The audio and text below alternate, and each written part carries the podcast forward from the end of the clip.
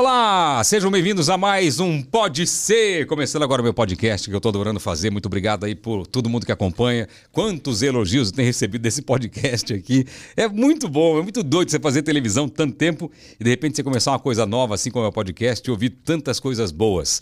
Muito obrigado a todo mundo que acompanha. Você que está vendo agora esse vídeo, mas não é inscrito, se inscreva aí, porque mais de 90% das pessoas que assistem a esse podcast não são inscritas. Isso me dá uma tristeza no coração. Então se inscreve aí, já clica no sininho para você ser notificado quando tiver um vídeo novo. Enfim, vem com a gente, não pode ser, porque tem muita coisa boa. O convidado de hoje você vai adorar. Eu estou muito ansioso para conversar com ele, que vai ser uma das melhores conversas aqui do nosso Pode Ser. Quero agradecer a Telecena, que sempre está com a gente aqui. E quer ver que legal?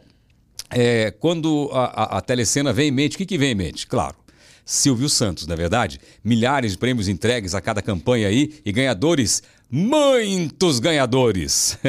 Quer ver um fato que talvez você não saiba? A Telecena já entregou mais de um bilhão de reais em prêmios. Se eu não ouvi errado, não.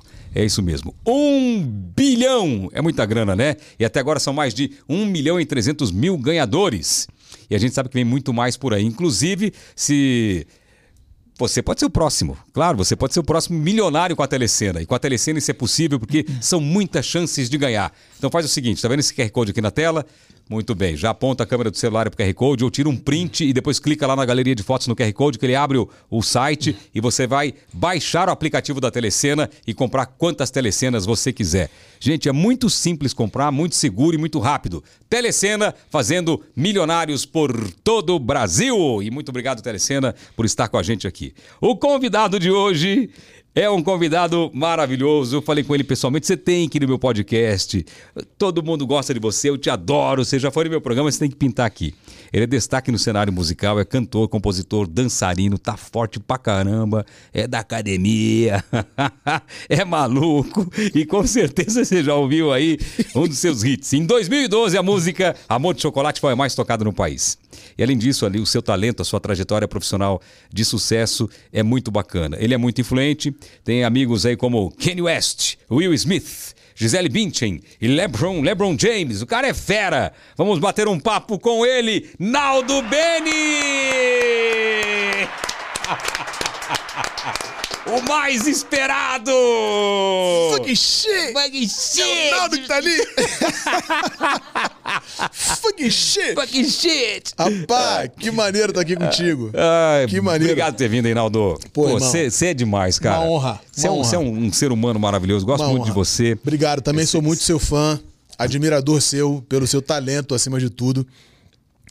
E, obviamente, que Deus ele faz a estrela brilhar, é. porque o ser humano é muito incrível, né? Você é isso, mano. Você, você é, um também, cara... você é luz também. Vamos Pô, brindar mano, esse Deus momento abençoe. agradecendo o talento uh, de Deus, né? Amém, Ei, amém, amém. amém. Opa, tia, hum. saúde. Hum. Naldo, você mora no Rio, né? Uhum. Mora no Rio, mas vive uhum. em São Paulo também, né? Vive muito aqui. Eu moro no Rio e São Paulo, pra falar Ponte a verdade. aérea direto. É, eu gosto de carro, eu gosto de ir e vir de carro. Ah, você vai e vem de carro? É, eu gosto de ir e vir de carro. Eu prefiro assim. É mais cômodo, eu posso vir de short, chinelo. E acaba que dá o mesmo tempo praticamente. É, porque no aeroporto você tem que chegar antes, né? Chega duas horas antes, aí você tem um atrasozinho, pronto, deu o mesmo tempo de, de, de dessa distância de carro. E aí você tem que passar no raio-x, não sei o que tal. E aí, carro, você entra de short, chinelo, à vontade, dá uma paradinha na estrada. Você vem dirigindo? Coisa. Sim. Ah, você vem dirigindo é, de boa? Prefiro, é, de boa, eu gosto. Eu acho mó barato isso. Eu, eu, gosto de. Aí eu venho criando situações, conversando pra caramba com a mulher e tal. Cara, você, sabe que, que negócio de estrada dá uma sensação de liberdade na gente, não dá? É. Eu, eu lembro uma vez que eu fiz um show. Eu levei, eu era moleque, eu levei um show para minha cidade interior, super conservadora, ah. chamado Ó Calcutá, que as pessoas ficavam peladas no palco. Ai, que beleza. E eu levei um e ferro. Que ano, que ano? Putz, 1900 e bolinha. eu era moleque, eu levei um ferro, eu levei um prejuízo. Uhum. Eu não sabia o que fazer da vida. Eu peguei o carro, eu tinha um carrinho velho, uhum. fui pra rodovia e fui embora pensando na vida como eu ia resolver essa bucha. Enquanto eu não tive uma solução na cabeça de como resolver, eu não parei de viajar. E viajei, hein?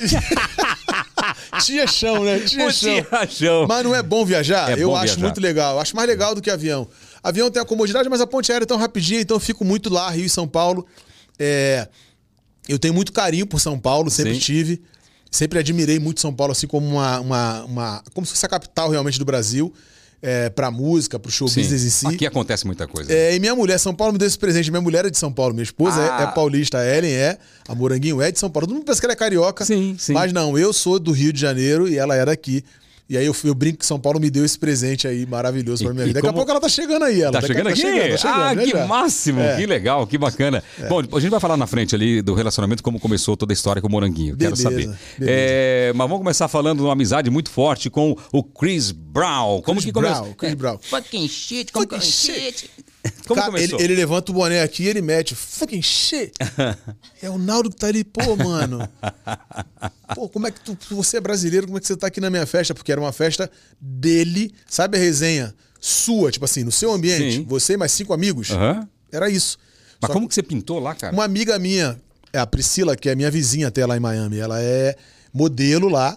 E aí ela viu que eu tava na Live no domingo e que eu cumprimentei o Chris Brown. Minha mulher conseguiu filmar, tirar foto e eu postei isso na segunda. Ela falou, pô, não imaginava que você era tão fã dele, tem uma festa hoje dele. Eu achei que era numa boate. Sim, uma festa com muitos convidados. Aí eu falei, vou, porque é numa boate, né? Não é ele me convidando, porque Sim. ele já me conhecia. E eu fiquei sem graça de ir numa parada do cara sem ele me convidar. Acabou que não era numa boate, eu fiquei nervoso quando cheguei, era no Phantom Blue, você deve conhecer o Phantom Sim, Blue sim, sim. Que é um hotel top lá em Miami, que- Super tradicional. onde tem Muito a. Live, Sim. que foi onde teve o VIP dele no domingo, que eu conheci ele. Quando a gente chega, brother, era um, um apartamento de dois andares, o Chris Brown mais cinco mano e dez minas. Entre elas tinham quatro ou cinco brasileiras. Aí ela, Naldo, Moranguinho, eu corri pra cá e fiquei sem graça, né? Completamente sem graça, porque eu cheguei, o Chris Brown não me viu, ele tava de costas, assim, sentado conversando. E as brasileiras falaram: caramba, Naldo, Moranguinho, vem pra cá. Eu falei, puta, vocês são brasileiras? Vocês salvaram minha vida, porque eu tô completamente sem graça. Porque qual era o meu medo? Era do Chris Brown me ver e falar assim, pô, quem chamou ele aqui? Né? Porque assim, ele sabe que eu sou um artista do Brasil, porque ele já me seguia quando eu Aham. conheci ele em Nova York uns dois, três anos antes. Mas ele não me convidou. Então eu fiquei na beira do, do muro aqui, olhando pro mar e falando, meu Deus do céu. E ele tava ouvindo Puta vergonha. muita vergonha. E ele ouvindo o álbum dele, Ah, o álbum dele que se chama. Eh, Não sei se a pronúncia é Indigo ou Índigo. O, o, álbum dele, que era um, ele tava ouvindo esse álbum só de músicas inéditas. Ele ficou dançando. Mano, eu vendo o cara dançando a 5 metros de mim, assim. E aí, quando ele se tocou, ele foi no, no Ofurô, sacou? Que tinha um pouco mais de distância. E aí eu relaxei. Eu falei, pô. Só que ele foi de propósito. Ele se afastou e pá, olhou e veio na minha direção. Quando ele veio na minha direção, que ele abre Breezy, eu abro o braço pra ele, Breezy. E ele, Naldo, tipo, pô, mano, eu tô dali, me afastei pra ver se era você mesmo. Tipo, porra, tipo assim, né, eu sei que o cara é do Rio de Janeiro, do Brasil, como é que ele tá aqui na minha festa? Tipo, ô louco o negócio, né? E aí quando ele mete o fucking shit, é o Naldo que tá ali. Não é louco, o bagulho é muito louco. E aí ele, ele mete essa e ele pergunta, pô, mano, tu quer fumar, quer beber e tal? E eu tava conversando com você ali fora antes, Sim. que eu falei isso. Falei, cara, uma das coisas que eu me arrependo de não ter feito na vida, se é que eu posso dizer isso, mas pela relação de amizade com ele, mas eu mostrei meu caráter, né, tal, Aham. é de não ter fumado com o Chris Brown, porque eu acho que o papo ia estar rolando até hoje, a resenha, se eu tivesse fumado um com Você ele. não fuma, né? Eu não fumo, Não mano. fuma. Eu não- nunca fumei, nunca. Nunca, nunca mexeu com droga, nada? Nada, irmão. Não há nada contra. E aí, mas isso foi uma posição muito legal, porque você não deixou, não deixou se Mesmo- influenciar, mesmo sendo o Chris Brown te oferecendo alguma coisa. É o meu ídolo, mano. Confesso, É, te é confesso ídolo? que é o meu ídolo, é o meu ídolo. Meu maior ídolo, assim, é a briga entre ele, Steve Wonder e Michael Jackson é grande na minha vida. Cara, Michael Jackson. É, do que eu gosto, né? Sim. Do que eu vi, assim, do que eu a- olhava como artista e falava, pô, que legal, né? Por fazer isso na vida e tal. E a referência que os caras são, mundialmente falando. O Chris Brown é um talento absurdo. E, e eu vi a olho nu, né? O cara assim Pô, dançando. e falando com você. Falando, mano. Eu, eu lembro que eu olhava pro mar, olhava pro céu, assim, eu falava. Enquanto ele tava falando isso, e aí ele cumprimentou minha esposa, falou com as meninas brasileiras. Uma mulher que é educadíssima, assim, muita gente boa. Quando, quando ele te ofereceu algum- a- pra você fumar, ele sendo seu ídolo, você não sentiu, caramba, ele mexe com isso? Não te deu alguma coisa, não? Você não, não usando isso? É, eu, eu confesso que assim, eu, eu naturalmente o cara por ser um ídolo, né, por ser meu ídolo, Sim. eu, eu tenho a vontade de que ele seja eterno, né? Sim. E a gente sabe que isso, né, tipo noitada, a gente já sofre pra caramba com noite, né, mano? A noite já castiga a gente pra caramba. Então rola um certo é, cuidado, assim. Cuidado, um, ca- Mas, um carinho, né? Fala, é, pô, carinho, exatamente. Eu quero que ele se cuide para que ele tenha mais saúde Exatamente. Eu acho que foi até uma demonstração minha pra que se eu pudesse estar com ele e falar assim, mano, porra, eu quero que você seja, mano, que você viva 150 anos. sabe? Do amor que Pô, eu tenho. você tem um amor por ele assim? Tenho, mano, Caraca. Brother, eu já fui na casa dele, na frente da casa do Chris Brown, umas cinco vezes. As pessoas vão Antes achar... desse encontro ou depois? Antes desse encontro. Antes desse encontro. A sua paixão por ele é mais ou menos a minha paixão pelo Silvio Santos. É. Eu ia no teatro tentar ver, tentar assistir. E olha como, é, olha como Deus e o destino foi generoso com você. Sim. Cara, esse negócio, A, olha. a lei da atração, a lei da palavra atração, tem poder. Lei da atração. Cê- cê- vou falar uma coisa pra você. Eu não sou muito de, de, de, de ter ídolos assim, mas eu tenho um ídolo que as pessoas não imaginam que eu fiz isso. Um ídolo, que é um locutor. E eu, depois de famoso, eu fiz loucura pra conhecer o cara. Quem é o cara? Dirceu Rabelo da Globo, que faz, lo- faz locução, a voz padrão da Globo. Rede Globo, vem aí mais um campeão de audiência. Aquele cara faz isso. Sim. Eu saí, eu fazia já, faz muito tempo, eu fazia domingo legal. Eu Pô. peguei um voo sábado, fui pra Petrópolis com chuva e tudo, estrada perigosa. Voltei. Petrópolis chovendo é É brabo. bravo, muitos acidentes da estrada. Fui lá, passei o aniversário dele com ele.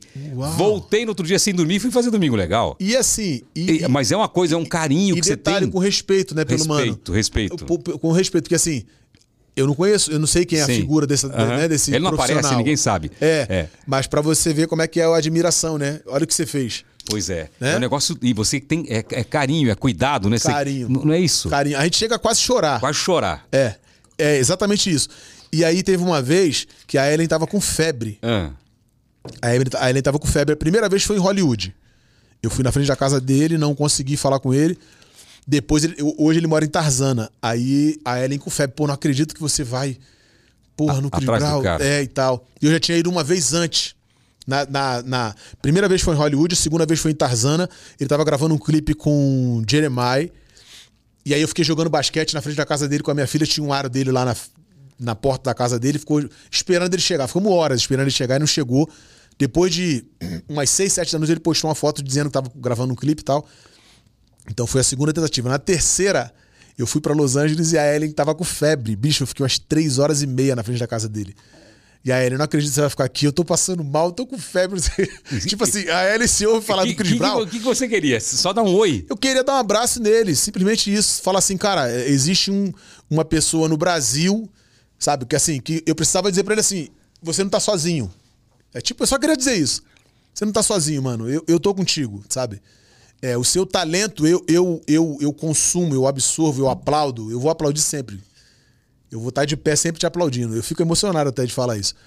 Caramba. Porque- Eu, eu fico imaginando porque as pessoas não sabem de onde você veio, né? É. E de repente você. Da, da infância difícil que você teve, que a gente vai falar sobre ela, é, e, e você se vendo num outro país, que já é uma coisa difícil de você conquistar, de ir pra lá, É. e, e você na, na frente da casa do seu ídolo, É. sem ser convidado, esperando uma, uma coincidência da vida que ele chegue naquele momento pra você só dar um abraço no cara. Era Passava um filme na sua cabeça. Passava. Pô, é, eu, eu não podia, é, tipo assim, deixar minha mulher né, ali, como ela acabou ficando por ela, porque ela sabe o quanto eu gosto dele. Pô, com Você febre. gosta mais dele ou da sua mulher? Ah. eu lembro, eu, eu lembro, eu lembro. Sabe essa coisa do, sabe essa coisa do Instagram que você bota a lupinha quando você vai procurar? Sei. Eu lembro que eu tava com o Xerxes, com meu amigo com o Double X lá em Nova York quando eu conheci ele. E aí a gente foi procurar no Instagram, tipo assim, você- ali tá as pessoas que você procurou, Sim, né? tudo, sim. Qual era o primeiro é. nome que tava? Chris Brown. Aí ele até brincou e falou: Caraca, eu tô olhando a tua mulher, mano, tá do Chris Brown. Foi bem assim. Foi bem assim. Agora, falando da sua infância, você nasceu onde? Eu nasci. Eu nasci de fato na Nova Holanda, é uma favela, Ah. é, no, no Rio de Janeiro. Ah, só um pouquinho. Essa história que você me contou do Chris Brown, que f- fucking shit, é verdade, né? É verdade. É verdade. É verdade. É, tá. Embora. Embora todo mundo fique falando que é mentira, todo mundo quer zoar. Cara, eu acho, que tem, eu acho que tem até um pouquinho de ciúmes Sim. da galera, porque eu consegui chegar no mano, porque não é fácil. Mano, eu cheguei no LeBron James, cheguei no Chris Brown, cheguei no Will, e todo mundo que chega. Olha, eu já ouvi histórias agora recente de um amigo aqui em São Paulo que falou que estava num bar quando na Copa do Mundo o LeBron James veio aqui no Brasil, no Rio. E o LeBron, por ter entrado no bar, as pessoas estavam dentro, mandaram sair as pessoas. Pagaram conta, né? Estavam ali consumindo. Não, não, tem que sair todo mundo, o bar agora é só dele. E cinco, seis seguranças em volta. Mano, eu tenho foto do LeBron, eu abraçado com o LeBron, o LeBron dando gargalhada. Não. Sim. O LeBron dando, eu fiz o LeBron dançar funk. Eu fiz um show pra eles, pro Cleveland, no Rio de Janeiro, lá no Jockey, um show só pro Cleveland, mano. Eu fiquei com, com o Tristan Thompson, Kai Irving, LeBron James, trocando ideia. No dia seguinte fui pra quadra com os caras e fiquei lá no antigo HSBC Arena. Caraca. E- Isso é verdade. É verdade pura. é verdade pura. E as pessoas que tentam chegar perto desses caras, mano, ele, os seguranças têm um laser que ele já bloqueia a sua câmera no telefone. Você não consegue tirar foto nem de longe. Ah. E você não chega perto dos caras. Você não chega perto dos caras. Só que assim, eu preciso deixar claro que a minha insistência pra chegar até o Chris Brown, né? Eu tive uma, uma, uma investida Uma muito resiliência grande. muito é, grande. Sim. É, é, é, não foi fácil. Nego ri, tal, zoa, mas era o meu sonho.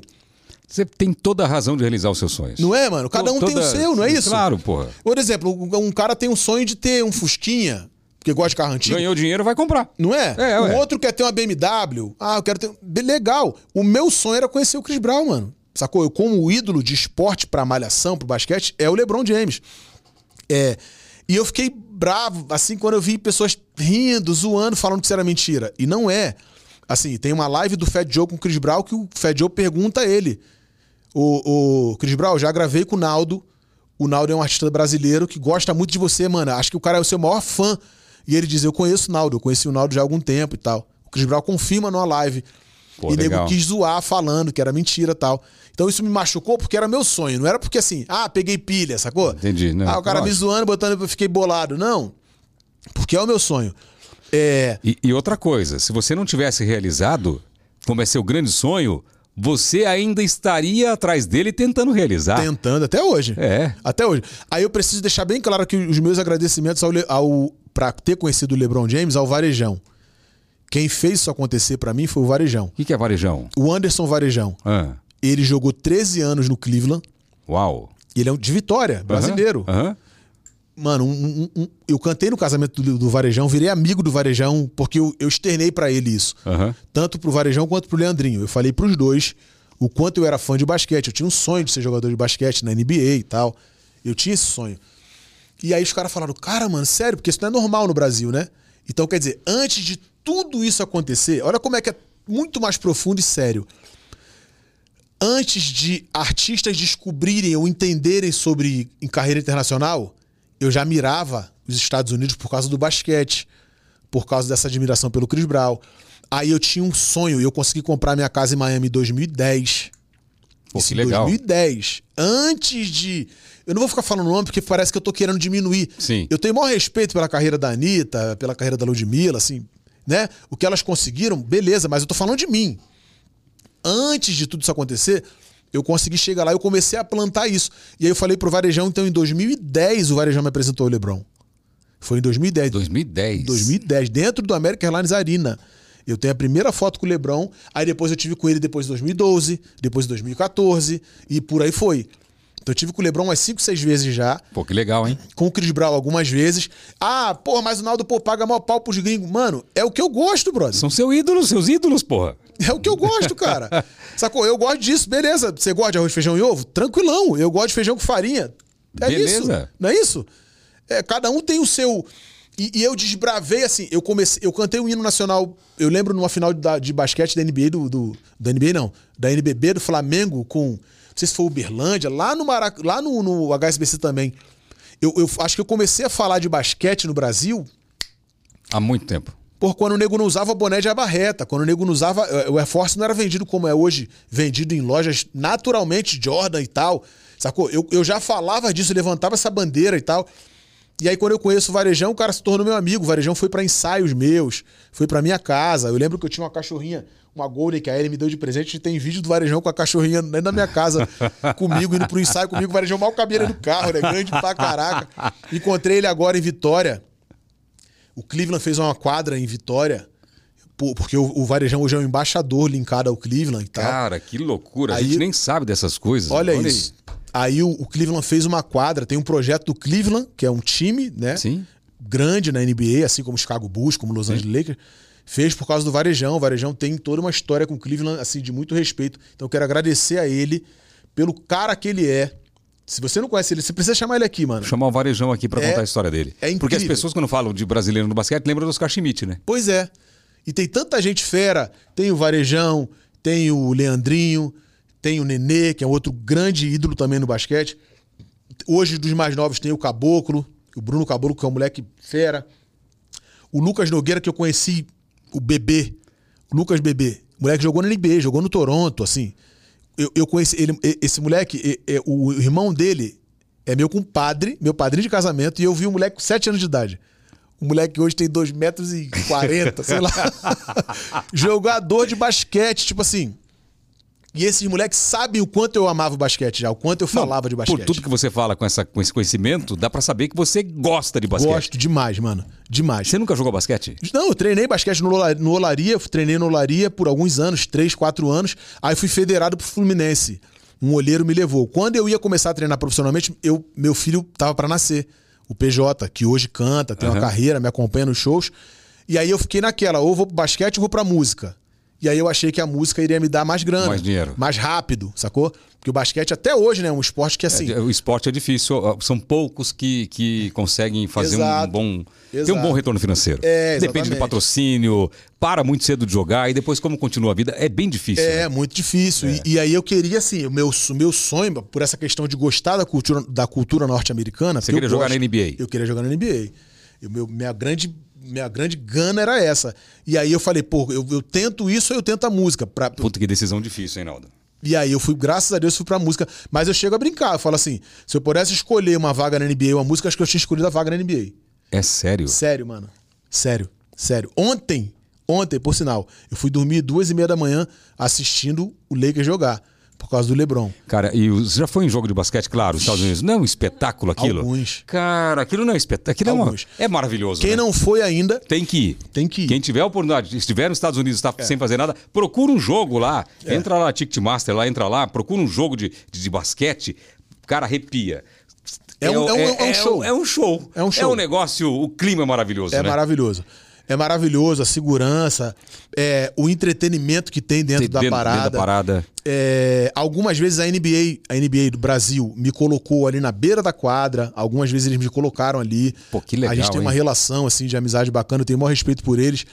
Mandar um abração até pro Serginho, pro Arnon, pra galera toda que Você sempre é bem relacionado, né, cara? É, eu sempre tive muito amor pelo basquete e eu tive a honra, a felicidade de conhecer essa galera toda que Que- se colocar você pra comentar basquete numa televisão, você comenta de boa. eu acho que eu consigo comentar de Pô, boa. isso é um legal negócio. Bacana pra você É, também, hein? É, eu acho que eu consigo. O Fernando faz um trabalho maravilhoso. É, eu tenho hoje uma admiração muito grande. É, como é que é o nome do locutor, mano? Do locutor do. do- do- o, que é o.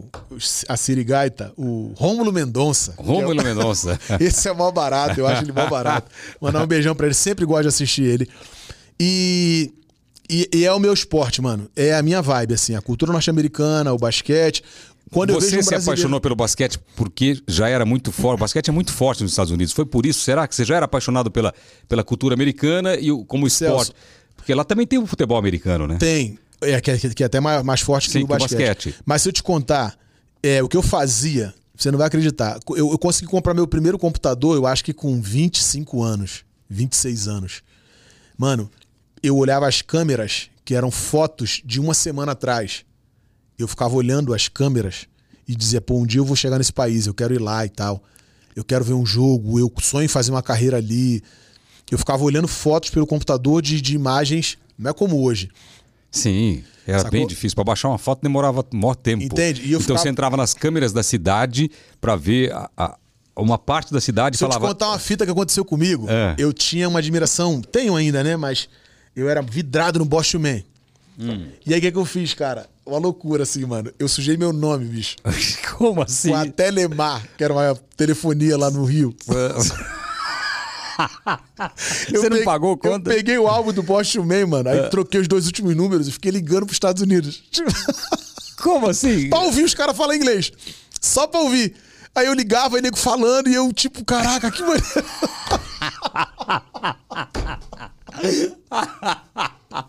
Você pegou o. Aí estourei, meu, sujei meu nome, não, tinha dinheiro pra pagar a conta. Porque Você pegou o número que tinha. do, da capa do Bosch Man, os dois um número. números e troquei. Trocou. É. Caía numa casa de alguém. Caía na casa de alguém. Aí o gringo atendia. Hello. É, hello, eu só ficava Who falando, speaking? I love you USA, I love you USA. Pro Brasil.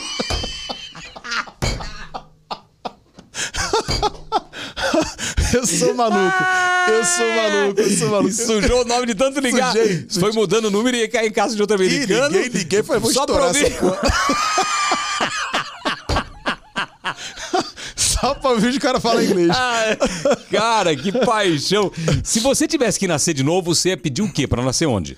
Ah, Estados Unidos. É. Eu, eu, eu amo. Você não hoje, tem medo da galera que é contra os gringos? Ah, pá, quer ser americano. Eu acho que é isso. É, Você tem, você tem um baita orgulho de ser brasileiro, né? Muito. Amo, amo, amo. Depois de conhecer, então, a região dos lagos no Rio de Janeiro, eu sou quase um prefeito de Arraial do Cabo hoje.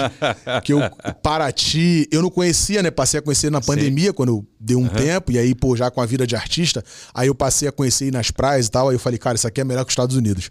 Eu declarei isso lá até, pessoas têm vídeos. o Brasil é maravilhoso, O né? Brasil é incrível, o Rio de Janeiro é incrível, São Paulo tem uma. uma- a forma de vida de São Paulo é incrível, assim. Eu fico cada dia mais apaixonado por São Paulo. Mas eu conheci um bruxo, Um um bruxo. Anos Você foi atrás. atrás dele? Não, ele- eu trabalhava lá no Mundial, Ah. no Rio de Janeiro, onde eu escrevi Meu Corpo Quer Você. Quando eu trabalhava lá, cada vez quero mais. Essa música que a Preta Gil gravou comigo? E se você não vem, meu mundo se desfaz. Eu, escre- eu trabalhava lá nesse Mundial, na Ilha do Governador, no Tauá. E aí tinha um cara que ia fazer compra lá de bicicleta e falava, mano, já fui bruxo e tal, sou bruxo, aliás. E ele falou que eu fui um, um músico norte-americano numa outra vida. Um negro Sem músico você norte contar a história nada pra ele? sem eu Ele- contar ele chegou nada. e falou. Ele falou isso. Que numa outra vida eu fui um negro, um, ne- um músico negro norte-americano e tal, não sei o quê. Eu falei, como? Nessa época eu não falava inglês, então eu não pude falar fucking shit. Fucking shit, shit, what the fuck, my nigga? E você fala inglês hoje, não? Hoje falo. Fala inglês? Hoje falo, estudo, estudo. Inglês, falo, é. caramba. Fala bem, desenrola bem. Já, já, já. Já tem anos, né? Eu vou para os Estados Unidos já tem 13 anos, desde que eu fui a primeira vez. Eu comprei a primeira roupinha sem saber que seria minha primeira, meu primeiro filho, filha ou filha. Eu comprei uma roupinha do Jordan, Michael Jordan, de menina. Eu e a Ellen, a gente comprou a primeira roupinha em 2010. Pô, nossa filha vai ser menina. E comprei um conjuntinho de casaco, tênis e tal, do Michael Jordan pra minha filha. Quando você entra no avião, decolou do Brasil, sete horas, oito horas depois, ou for Nova York, sei lá, 10 horas depois, quando tá chegando, que você olha na janela e vê aquele país, que que. Na primeira vez, o que, que bateu no seu coração, Se eu cara? te contar que eu tava fazendo aniversário com a Ellen de É. relacionamento e ela preparou uma surpresa pra mim, um cordão com a data e tal.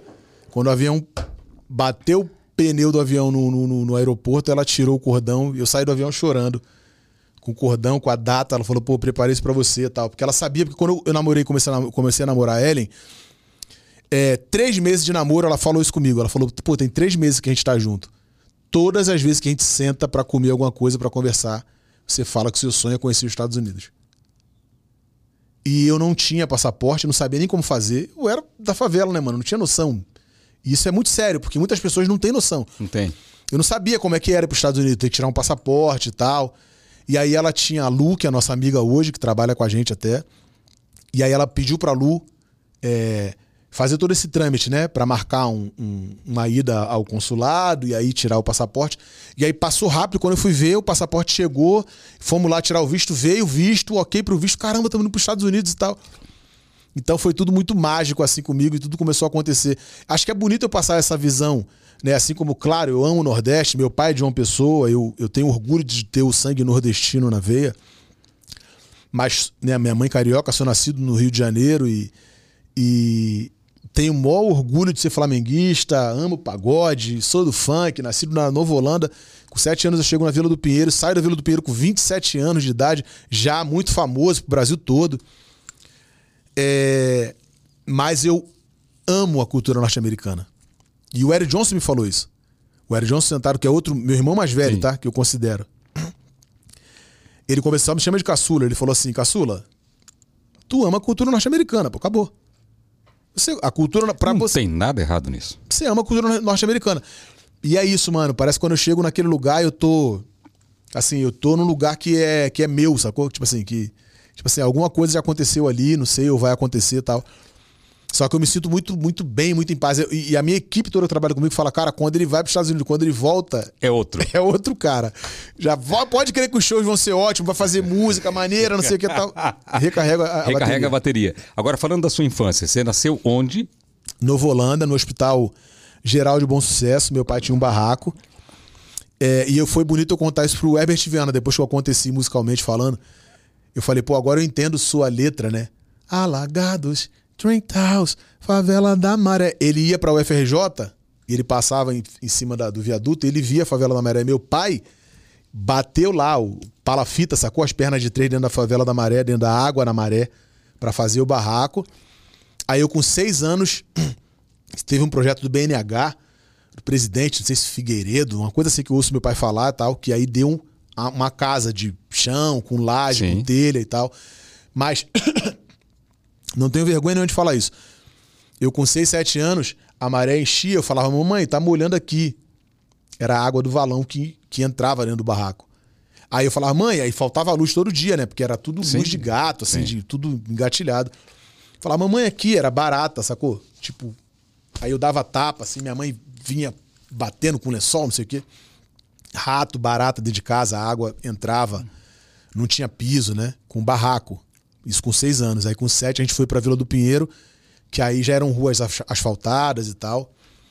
Eu não tenho vergonha de falar isso, mas eu acho que é válido eu dizer, porque tem muita gente que acha que, tipo, é, que eu sou playboy, ou que. Que né, nasceu bem, que, que nasceu nasceu. bem, que, que é de família rica, ou que apareci com vodka, ah, água de coco, e o cara, porra, fica ostentando, tirando onda, não. Eu acho que cada um sabe da sua batalha, né? Cada um tem, tem a sua busca. E. E você tem um preço a pagar. Eu paguei o meu. Então eu acho que é justo quando O que, você. que, que você pagou? Mano, você ir pros bailes funks pra pedir pra cantar, era isso que acontecia.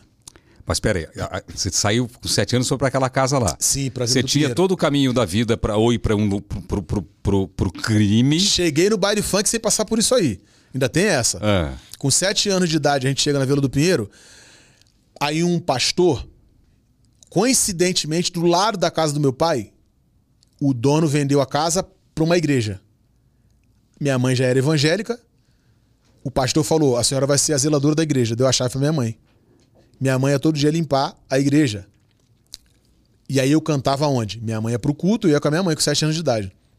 Então atribuo completamente a mão de Deus em primeiro plano, o joelho da minha mãe, porque tudo isso que eu vivo hoje, Celso, é, é o joelho da minha mãe. Cara, essa frase é muito forte. o joelho da minha mãe. Cara, é- essa frase me tocou, cara.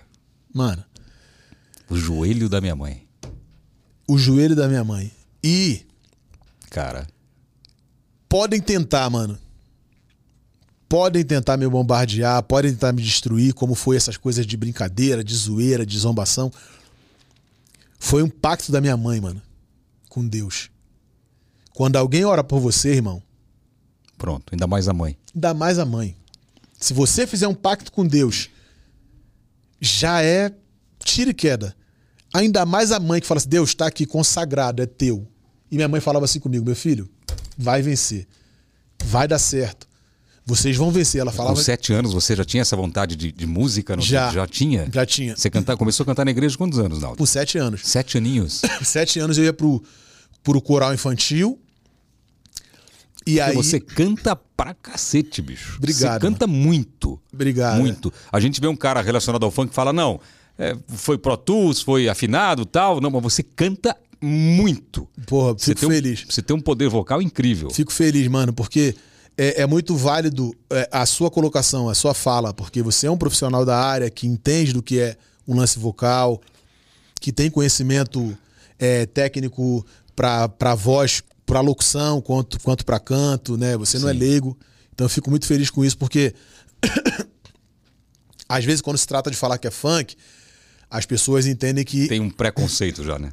entendeu? É, eu atribuo a sua fala e quero te colocar aqui no mesmo lugar de fala, com a importância que eu dou ao Prateado, ao Alexandre Pires, ao Belo, ao Roupa Nova, que são os caras que falaram isso pra mim. Então eu, eu fico muito feliz porque, assim, Valeu a pena toda, todos os dias que eu fui uma hora e meia da Vila do Pinheiro, ao outro lado de Bom Sucesso, a pé. Uma hora e meia para ir e uma hora e meia para voltar, para estudar técnica vocal com a professora Adriana Rossi. Porque a gente não tinha dinheiro de pagar a passagem, e aí eu ia, estudava técnica para um canto popular. Eu falei, professora, eu preciso cantar na noite. Como é que eu faço? Ela foi me instruiu para que eu não, para que eu tivesse uma potência vocal, para que eu colocasse e não ficasse rouco. E para que eu pudesse executar bem o trabalho na noite para poder fazer uma grana. Que eu falei, pô, eu quero dar o sustento do meu filho, da minha família com isso aqui. Então, quando as pessoas entendem a potência de volume e tal, eu estudei um pouco disso, né, de, da parte teórica. Depois estudei com o professor Fabiano Monteiro, a parte de poder ler partitura e tal, com o projeto da Pô, prefeitura. caramba, você se dedicou, hein, meu? Muito. E era tipo uma hora e meia andando. E, e era, mas era uma vontade de vencer na vida? Era amor à música? O que que era? É, em primeiro plano, é, eu acho que eu precisava saber responder para as pessoas o que é música. Eu comecei a pensar nisso. Se o Celso Portioli- chegasse na minha frente numa entrevista e falasse, Nauro, o que que é O música? que que é música? A música é a arte de combinar sons. E eu não ia saber te falar isso há anos atrás. Eu não ia saber te responder. O que é música? Falar, música é o que eu gosto. Sim. Não, não é isso.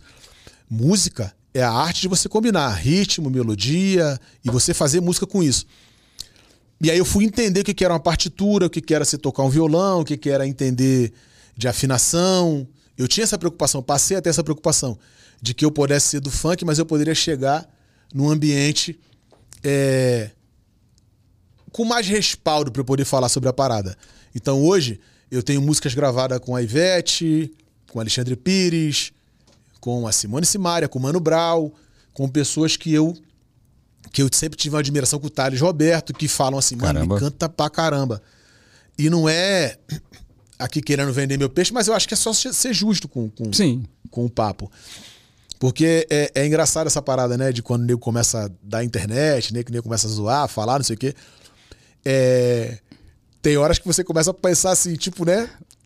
Caramba, eu me dediquei tanto, né, mano? Eu, eu, eu, eu- e eu sei que eu tenho essa bagagem aqui nas costas, né?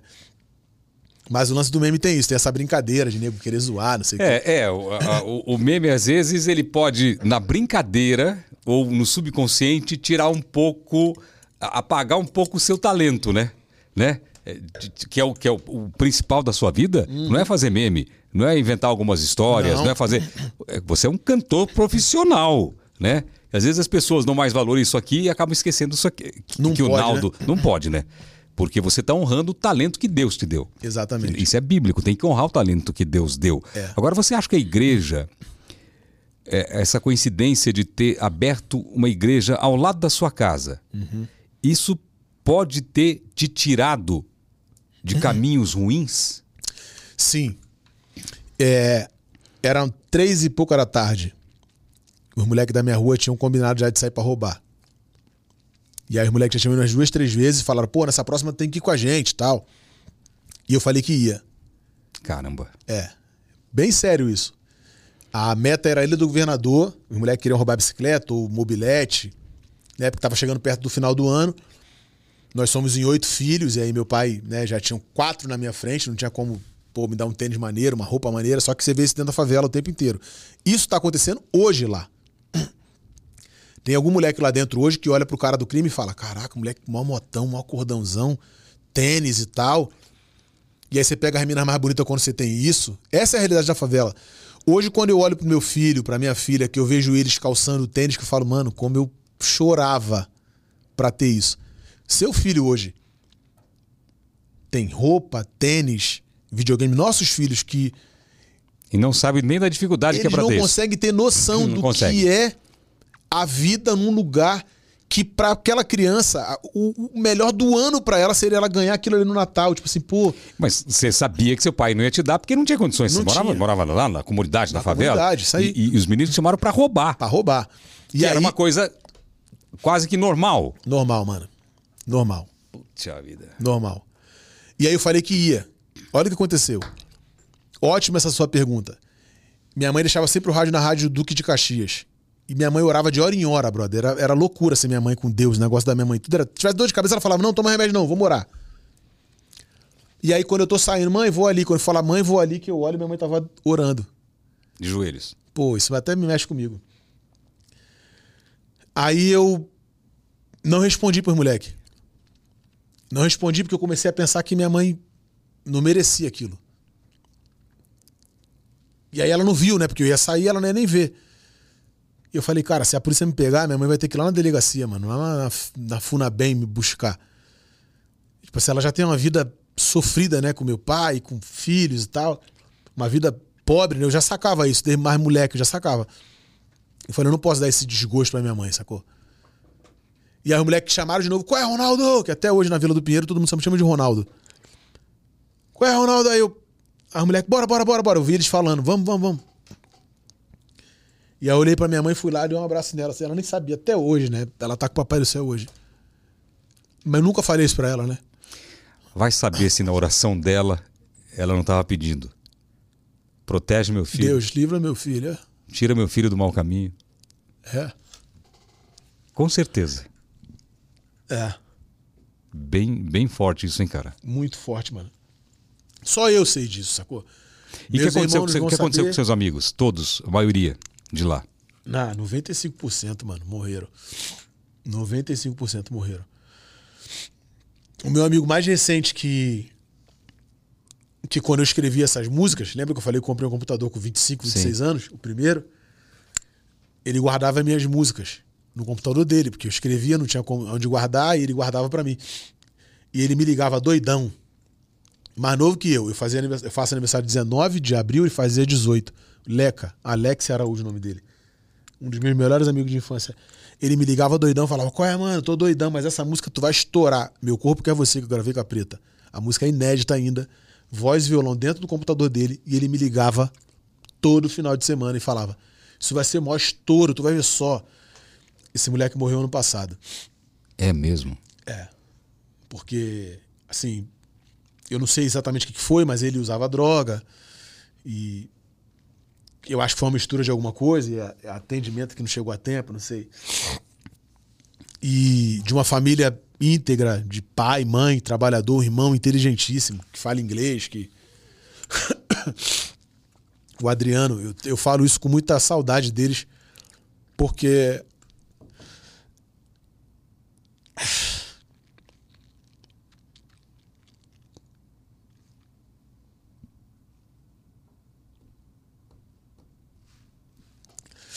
eram, eram pessoas que quando eu não tinha parada pra comer em casa, os caras me davam, entendeu?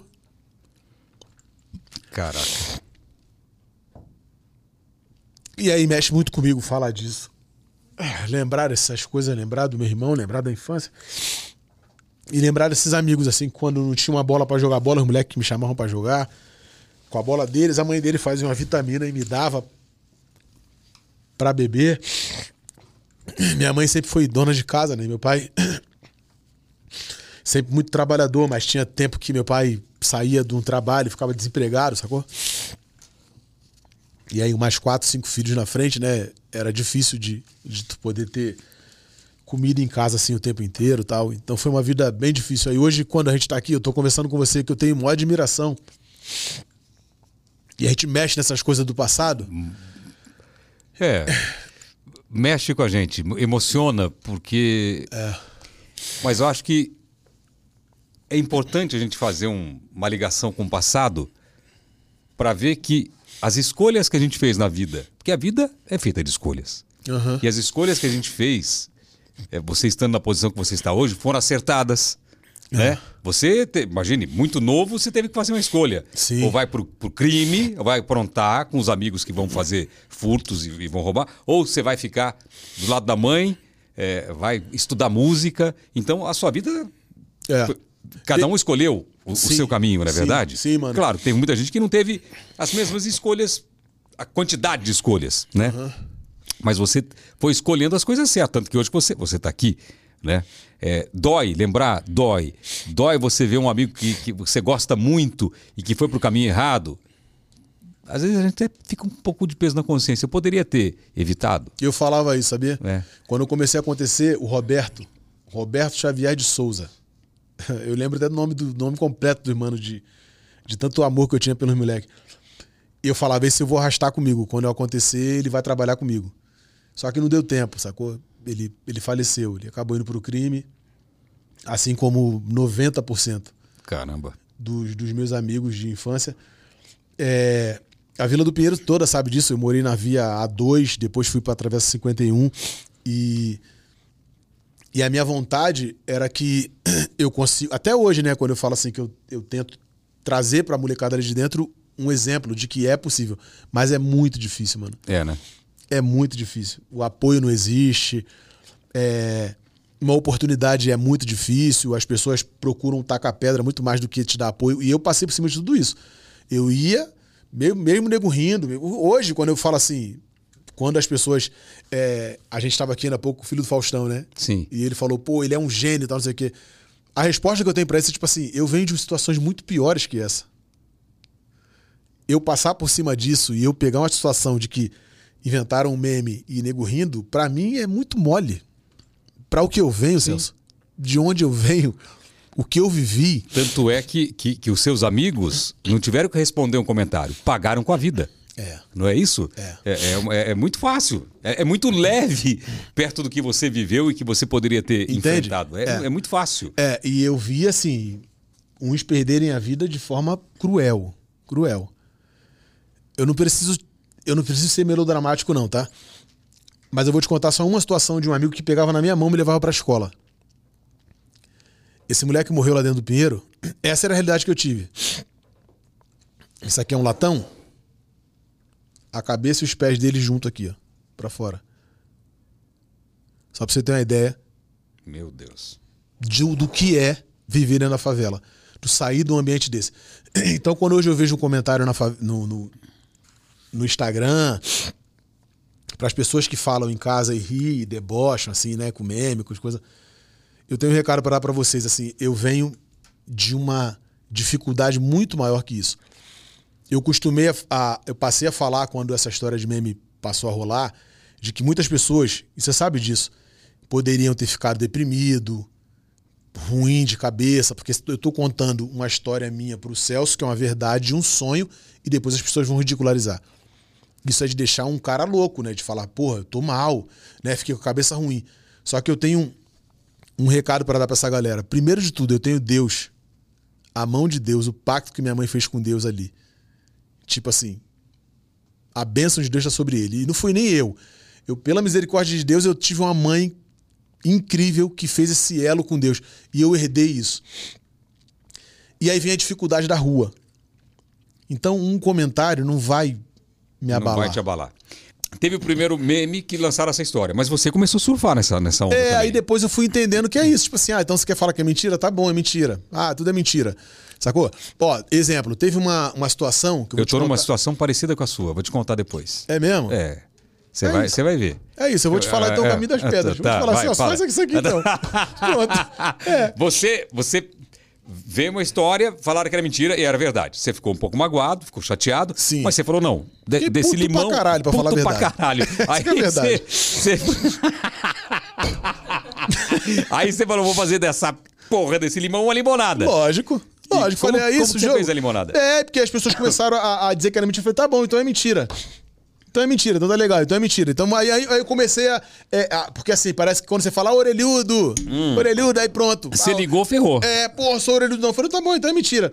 Só que aí as pessoas do entretenimento, diretores de multinacionais, da indústria começou a dizer, cara, eu sei que é verdade, porque eu era seu fã, ia pro seu show. O cara que hoje é diretor de uma multinacional É. falou assim: é a mais pura verdade, eu, eu, eu vi isso acontecendo. E aí a coisa começou a virar. É, é, é, vamos lá, passou pro lado realmente do business, sacou? Tá. Então todo mundo começou a entender que, tipo assim, porra, ele é inteligente e tal. Só que eu, eu, eu comecei a entender que, que eu não precisava ficar preocupado com o que estavam dizendo que era mentira. Porque no fundo eles sabem que é Sim, verdade. sim. Sabe? E, e existe essa maldadezinha de fato, de querer dizer que é mentira. Ó, eu tenho um amigo, Cidinho. Ele tá lá no Rio, Rio de Janeiro essa hora. O Cidinho, nosso drink. O Cidinho é meu vizinho lá em Miami. E o Cidinho, eu posso ligar pra ele aqui agora. Ele tem os vídeos, ele viu. A segunda vez que eu tive com o Chris Brown, ele, me vi- ele viu o Chris Brown me chamando. Olha o que aconteceu. Essa eu nunca contei, tá? Essa eu nunca contei. São algumas histórias que eu nunca contei. Que eu vou lembrando com o tempo. A minha mulher tá chegando aqui agora, ela tá de prova, como todo mundo fica rindo, que ela tá sempre de prova. Eu tava com o Scorpion, que é um jogador de futebol americano lá nos Estados Unidos, em Miami, meu parceiro lá. Vizinho também. Eu não sei se a galera dele botou alguma coisa no drink. Resumindo, Cidinho tá comigo aqui.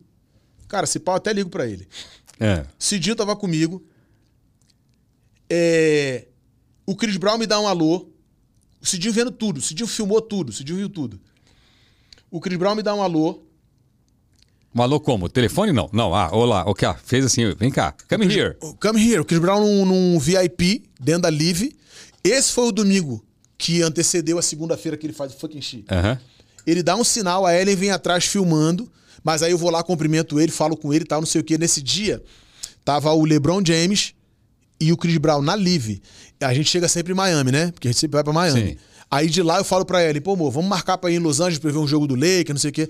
Aí eu falei, pô, não vamos não, vai dar uma correria, né, tal, não sei o quê. Vamos ficar em Miami. Quando chega em Miami, quem tá jogando Miami e Lakers? Em Miami. Quer dizer, o LeBron tava em Miami Sim. e um VIP do Chris Brown. Em Miami. Eu falei, pô, mano, precisamos ir pra Los Angeles. Os caras estão aqui. O Lebron tá dentro da boate com o Chris Brown. Eu fui lá, cumprimentei o Chris Brown tal. Voltei, fiquei todo felizaço pra cacete. Foi o primeiro contato físico. Foi o segundo. Segundo. Foi o segundo. Meu irmão, tamo aqui no camarote. Falei, caraca, falei com o Chris Brown, meu irmão. Vou ligar pro Cidinho. Caraca, meu compadre. E tal, e pá. Meu irmão, a Ellen tá aqui do meu lado. Eu falei, amor, você tá bem? Ela, não. Quando ela acabou de falar não, a Ellen desmaiou, mano. Ô, louco. Dentro da Live. Mas por quê? Desmaiou. Alguma coisa da bebida. Alguma Ah. coisa que tinha na bebida. Mano, ela desmaiou, que ela apagou. Eu entrei em desespero, que eu falei, mano, o Chris Brown tá ali. Me esperando pra gente pra, pra, pra ir pro rolê depois. O Lebron dentro da boate, meu irmão, veio ambulância. Não. Dentro da Live com maca. Dentro da boate, dentro do rolê acontecendo. Culpade, a maca levou a gente pra uma área de atendimento, né, de saúde, dentro da Live. O Lebron indo embora, e o Lebron já me conhecia. O Lebron passar por mim. Tipo, Ah, what the fuck? Qual é, e aí? Tudo bem aí? Tamo no podcast aqui, tô no... ao vivo, tô te ligando aqui, porque como todo mundo fica falando que é mentira, tô contando da nossa vez na Live, que você viu tudo lá, que você fez vídeo, filmou, porque Põe pertinho do microfone, vê se pega o áudio dele. Eu tenho foto e vídeo pra comprovar tudo isso. Pô, manda pra nós aí. Eu tenho foto e vídeo de tudo isso. O homem encontrou o Chris Brown, Chris Brown mesmo. Não, não só encontrou o Chris Brown, eu tenho uma filmagem na hora que o Chris Brown, que a gente entra num- numa. numa o gerente da Live lá em Miami, o Rodrigo, Põe pertinho do, em cima do microfone. quando entramos no. entramos no. no VIP Stage, demos, demos de cara com o Chris Brown. Ele olhou assim, foi e deu um soco na mão do Naldo, depois chamou ele. Eu, Caralho! Muito foda, muito foda. Ai, ai. manda pra mim que tu tiver de vídeo e foto aí, que eu dei uma limpada no meu telefone, apagou uma porrada de coisa, tô contando essa saída nossa aqui. Tá. Tô Agora- cont-. Agora melhorou. Agora melhorou. Põe em cima do microfone que pega bem o áudio. Aí. Tô contando do dia que o Chris Brown me chamou lá, que você acabou de falar, que a Ellen desmaiou, LeBron James na Live. Cara, eu, eu acompanhei algumas idas suas nos Estados Unidos. Algumas. Eu, eu morava lá na época. Algumas. Fomos ao show do Drake lá na, na, na, American Airlines Arena. na American Airlines Arena, ali em frente onde, onde tem apartamento. É, sim, foi sensacional, irmão. E, e eu, aí a gente conta, as pessoas não acreditam, mas eu tava lá, filmei tudo. Presta o telefone aqui, quer ver? É, Quer dizer que você viu, você viu então o encontro do, do homem com, o- com, com o Chris Brown. Eu gravei, tá no meu telefone aqui, mando vídeo pra todo mundo sempre. A galera fica assim, cara, como isso? Aqui tá aqui, é verdade. Manda, tava manda, lá. manda aí que nós vamos botar na tela Aí aqui. galera fica assim quando vê o vídeo. Caralho, verdade. Ai, ai. Beleza. Então tá bom, manda um vídeo pra nós, vou botar na tela aqui. Vou mandar o vídeo aí agora. Vou mandar Tá o bom. vídeo Manda aí. Um abração pra vocês, sucesso aí. Tamo junto, irmão. Falou, valeu. Valeu, meu irmão. Beijo grande. Ai, ai. É nóis. Até já. Valeu, meu irmão. Mas nós não falamos, não terminamos aqui assunto de como se você se livrou, como que você surfou na onda dos memes. Não, então, aí, aí é, dentro dessas histórias foi isso. Eu comecei a, a, a ligar o foda-se, mano. A tipo assim, falar, porra, eu sei que é verdade e vambora. E as pessoas começaram a entender que eu, eu, eu virei o jogo de, de que não estavam mais me machucando, de que não estavam, sacou? É, é, falando e eu ficando puto. E eu fui mostrando dentro, disso, dentro, dentro das histórias de chegar aqui. E, e o principal, de mostrar para as pessoas que era possível você realizar seu sonho. Sim. Esse que foi o principal, sacou? É, eu, eu sempre trago dentro da- das vindas quando eu venho em podcast e falo o seguinte: as pessoas vão rir sempre. Elas vão duvidar sempre, elas vão debochar sempre. Tudo que você se propõe a fazer, e ainda mais quem tá do lado. Ih, mentira. Então, não ligue pra isso. É, essa é a minha maior mensagem do que eu trago pras pessoas. Sim. Sacou? Deus vai te honrar. Você tá fazendo É, Eu, certinho. eu, quando falava que queria trabalhar com o Silvio Santos, que eu, que eu ia ser um, um grande animador lá do Silvio Santos, as pessoas me chamavam de louco. Você entendeu? É louco. É isso. Não existe. Você imagina, Celso, agora faz o seguinte: imagine agora que você pegue seu assunto e faça um podcast contando isso. Olha, eu tenho o Silvio Santos como ídolo, eu quero chegar lá nele, eu vou apresentar o programa no SBT. Meu irmão, tu imagina a quantidade de comentário, de meme, de não sei o que que o nego ia fazer? Porque assim, é que hoje é a internet. Sacou? Nesse dia que eu tava falando dele aqui com o LeBron James, mano, eu já conheci o LeBron e o LeBron, como vi minha mulher numa, numa Sim, maca, maca. sendo atendida, eu- e eu, não sabia se eu largava minha mulher. Fica, fica aí que eu vou correr atrás dele. se eu agarrava o LeBron, fica aqui com a gente e tal. Então, assim. Essa é mais uma história que o nego vai poder falar, ah, pô, é mentira, não sei o quê. Só que aí é uma mais pura verdade. Ela vai chegar aqui agora, ela vai contar até, você vai ver que ela não, ela não sabe do que eu tô contando aqui agora. E é a mais pura verdade. E, e é isso, eu comecei a trazer para as pessoas de que é muito importante quando um cara fala assim, um empreendedor, ah, eu quero montar uma barbearia aqui. Aí o cara não tem um real no bolso. A própria mulher dele pode dizer assim, tu é maluco? Como é que tu vai criar um salão de cabeleireiro? pô?" Não, é é essa falta de. Esse não acreditar tá, tá, tá, tá no seu melhor amigo, Uhum. tá, tá na sua família. Tem, tem muito disso. Tem. Das pessoas jogarem o seu sonho pra baixo. Tem sim. É por isso que os vencedores são os loucos. São os que loucos. acreditam nos seus sonhos. Se você falasse pra mim, sei lá, há da- 15 anos, eu vou para os Estados Unidos e vou na frente da casa do Chris Brown, vou conhecer o Chris Brown, fala assim, "Pra- pra quê? Tá perdendo tempo, né? Mas se você não faz isso, nem o universo conspira a seu favor. Você entendeu? Tudo que eu falei, Aconteceu. tudo.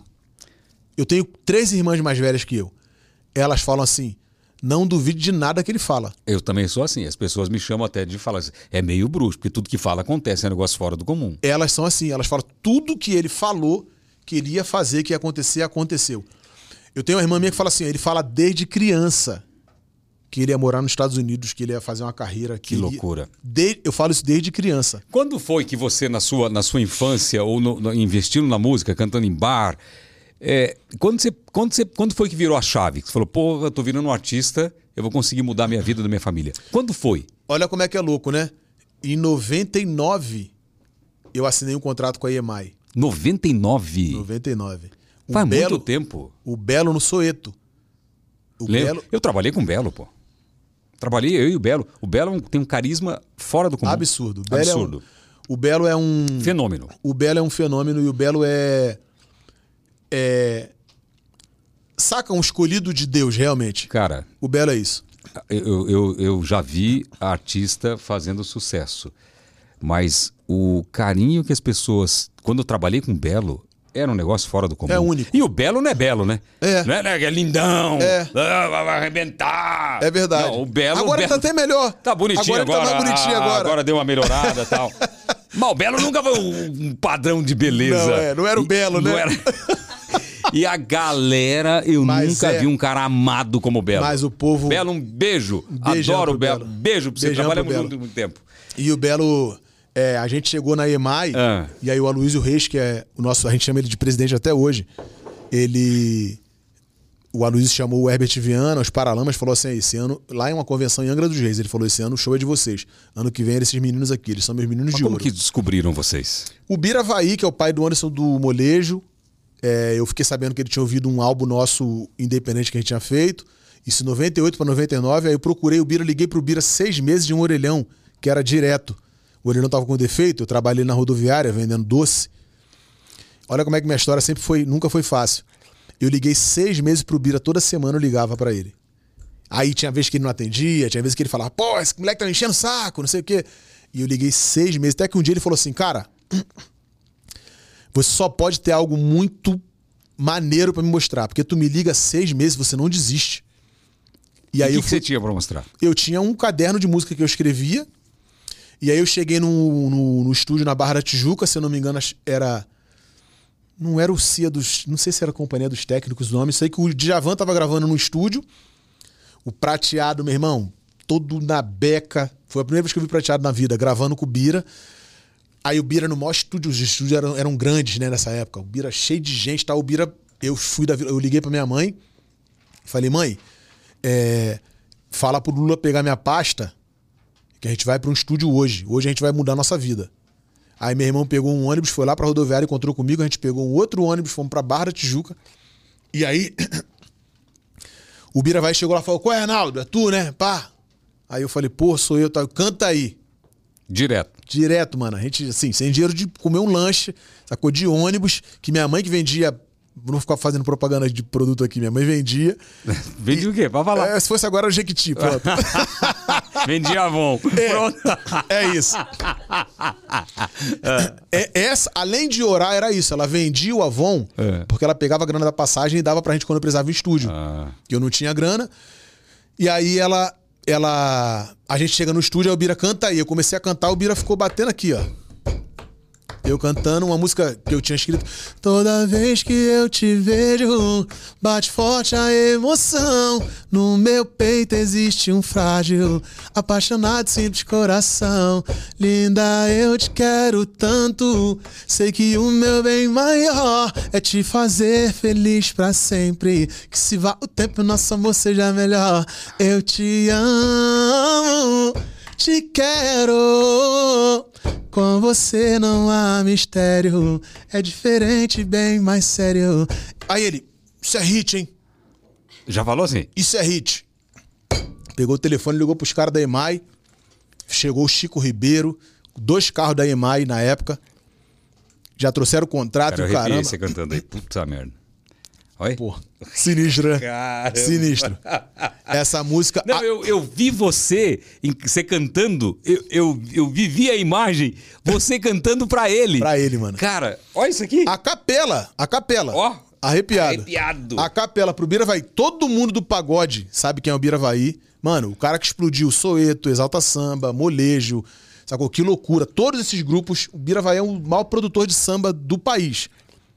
E aí o Bira vai e falou: Isso é hit. Ligou pro Chico Ribeiro, os caras vieram assinar o contrato com a gente. Assim, no ato? No ato. Já chegou o carro, já assinaram e tal. A gente foi pro estúdio gravar.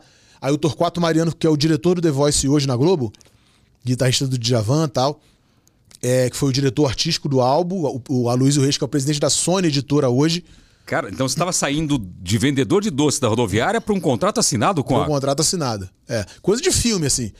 E aí, aí eu comprei o primeiro carro zero em 99.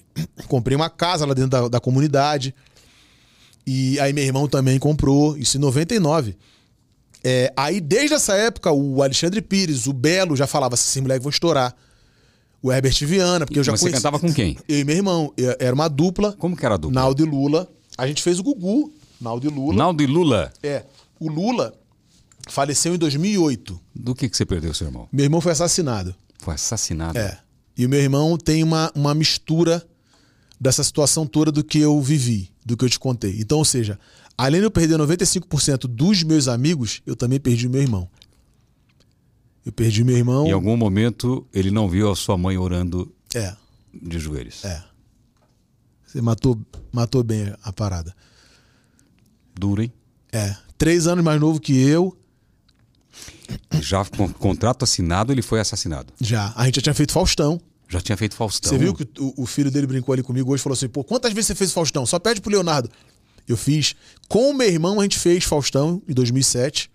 Com o meu irmão. Depois eu solo, eu fiz 13 vezes, assim, em um, um ano e pouco. 2007, então já tinha oito anos de, de, de contrato com gravadora? Já, é, é. Então já era, já era. Ah, não, nossa música bateu o primeiro lugar no Brasil, como mágica, chamada como mágica. E ao mesmo tempo eu escrevi uma música que o Belo gravou com a Perla, que se chama Depois do Amor. Então eu fiquei, eu como compositor, fiquei com as duas, as duas maiores músicas do país no ano de 2007. Eram minhas, assim. Como mágica, eu e meu irmão, E, e ele foi cantando. assassinado no auge? Foi, mano, no nosso auge, assim. A gente fez Faustão, fez o programa da Ivete Estação Globo.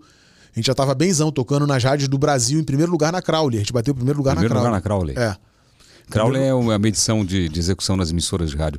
Caramba! É, mano. A minha história é muito louca. A minha história é muito louca. E aí, meu irmão de sangue, olha quem chegou. Olá! Tá muita mentira aí? Tudo bem? Tudo bem, e você? Põe a cadeirinha do lado ali. Não temos microfone agora, mas. Oi, meu. É, é. Vou ficar dali só. O amor é lindo. Eles deram. Perderam aí o beijinho no, no, no close, hein? Perderam. Ah, é. Quer sentar aqui? Quer sentar aqui do ladinho? Fica aqui do ladinho aqui, põe a cadeira aqui para ela, Henrique. Quer tomar alguma coisa? Não, obrigada. Certeza? Aguinha. Aguinha, café, chá? Não quer um cafezinho? Não, bebi uma aguinha, tá bom? É? Então traz uma aguinha para ela. Uma... Não quer comer nada? Fiz lipo, Ah, você fez lipo. toda dura aqui. toda- Tá com placas aqui, com cinta, não sei o que é. É. Tá nesse pós-lipo aí. Cara, eu tenho medo de fazer lipo. Eu não preciso, né? Mas assim, sou muito magrinho, né? Mas eu tenho medo quando alguém vai fazer que é, que é conhecido. Você não fica com medo? Eu, por mim, ela não teria feito. Eu falo pra ela. Eu falo. É, o, o- você sabe que a história de lipo, a gente perdeu a, a- a Luana do programa, né? Vi seus É, posts. e, e aí o, o- a gente fica querendo buscar o porquê, né? Mas me falaram que tem uma, uma, uma lipo que eles, eles fazem uma injeção de gordura no músculo para definir. Já ouviu falar sobre, acho que é HD, não sei. É. E que nesse momento É. da injeção da gordura ele pode romper algum vazio e pode dar uma- um problema, uma embolia e tal. Eu morro de medo de- dessas coisas. Quando alguém que é conhecido meu fala, não, Sim. não faz, pelo amor Não, de então, Deus. eu, eu operei é, dias antes do que aconteceu com a Luana. E aí eu falei, nossa, se fosse agora eu Você não não faria? Não. Pois é, eu tinha uma cirurgia marcada dia 26. É, não tinha nada a ver com lipo, era uma cirurgia para eu respirar melhor tal. Porque eu tô com um problema na voz, porque é muita sinusite, repetição. Eu cancelei também, eu não tive coragem de fazer. Eu fiquei. fiquei abalou, abalou É. Sim, muito. abala, abala. Abalou Eu muito. fiquei muito porque... triste também. E, e quando você vai sabendo dos detalhes da história, é, a Diana, que é a amiga Sim. dela, ia fazer também a mesma, mas elas estavam escolhendo os médicos. Sim. E ela tinha falado que, ah, vou fazer com tal médico, não vou fazer, não vou fazer. E ela foi fazer sem avisar. É, Eu não sabia. Imagine só, eu não sabia. Então, para mim foi uma surpresa, porque quando fala comigo, eu encho as paciências. Não, não faz. Quem vai fazer? Tem que fazer em tal. Não, não faz. Eu, eu encho as paciências. Eu tenho muito medo. Mas sabe o que acontece? Quando eu fui fazer, eu também não quis contar pra ninguém. Eu acho que a gente fica com receio, tipo assim, ai, se eu contar, pode dar alguma coisa errada. acho que é, uma- é psicológico, né? E aí eu só contei nos dias mesmo de fazer, e ainda contei porque a minha mãe também ia fazer uma cirurgia, mas era relacionada à saúde e tal. E ela ia fazer dois dias depois de mim. E eu tinha combinado que eu ia pro hospital com ela, que eu ia ficar com ela. E quando ela deu a data da cirurgia dela, era dois dias depois da minha. Nossa. Falei, agora eu vou ter que contar, né? Aí eu contei pra ela, olha, mãe, é que eu vou fazer e tal, mas eu também não queria contar, não. Eu ia contar só, tipo assim, um, um dia antes. É. A minha mulher fez também alguns depois. procedimentos, falou, não conta pra ninguém. Eu falei, tá bom, não conto pra ninguém. É. É, não sei, é uma A opção de sente cada um um. pouco mais confortável, mais acho, confortável. quando as pessoas não é, sabem. Não sabem, é. É. Mas ainda bem que deu tudo certo, né? Graças não a deu. Deus. Tô só naquela fase chata ainda da recuperação, um pouquinho dolorida, e esse calor não tá ajudando. Não tá ajudando, né? Foi um dos motivos que eu transferi a minha. Eu joguei pro ano que vem, eu quero fazer numa época de, de frio. Muito melhor. É, porque. Imagina, eu não respiro direito. E eu tô com um problema de voz sério, assim. É, é, eu subo o tom, escapa, é, é, mas não tenho calo, não tenho nada. É, é, suja muito a voz. E agora eu tô num remédio brabo aí. Então tá. É isso? É, foi, foi bem, bem, bem ruim. E tá meio de repetição. Então. Obrigada. O ano que vem eu vou fazer. Eu não tenho medo. Não tenho medo. Mas assim, quando é lipo. É, a sua a- bem simples. a- assusta, né? É aquele troço lá fazendo É, assim. é, eu é. não gosto de ver. Cuidado. Eu, eu, quando ela me perguntou, eu já cheguei a falar. Eu falei, olha. Você, Se puxar ali, ele vai derrubar o cupom. É, vai ter que falei, botar na você- frente. Falei, se- assim, você tá afim de fazer tal, né? Por questão de estética, não sei o quê, mas por mim, não, Não faria. faria. É. duro você ver alguém que você ama ali, né? É, Fazendo um negócio que, que 99% pode dar certo, mas o coração fica. É. É. Eu sou bem, bem forte, né, assim tal. Aí eu dei uma relaxada, não sei o que, acompanhei ela em tudo, levei, fiquei. Voltei em casa rapidinho, depois já tava lá de novo.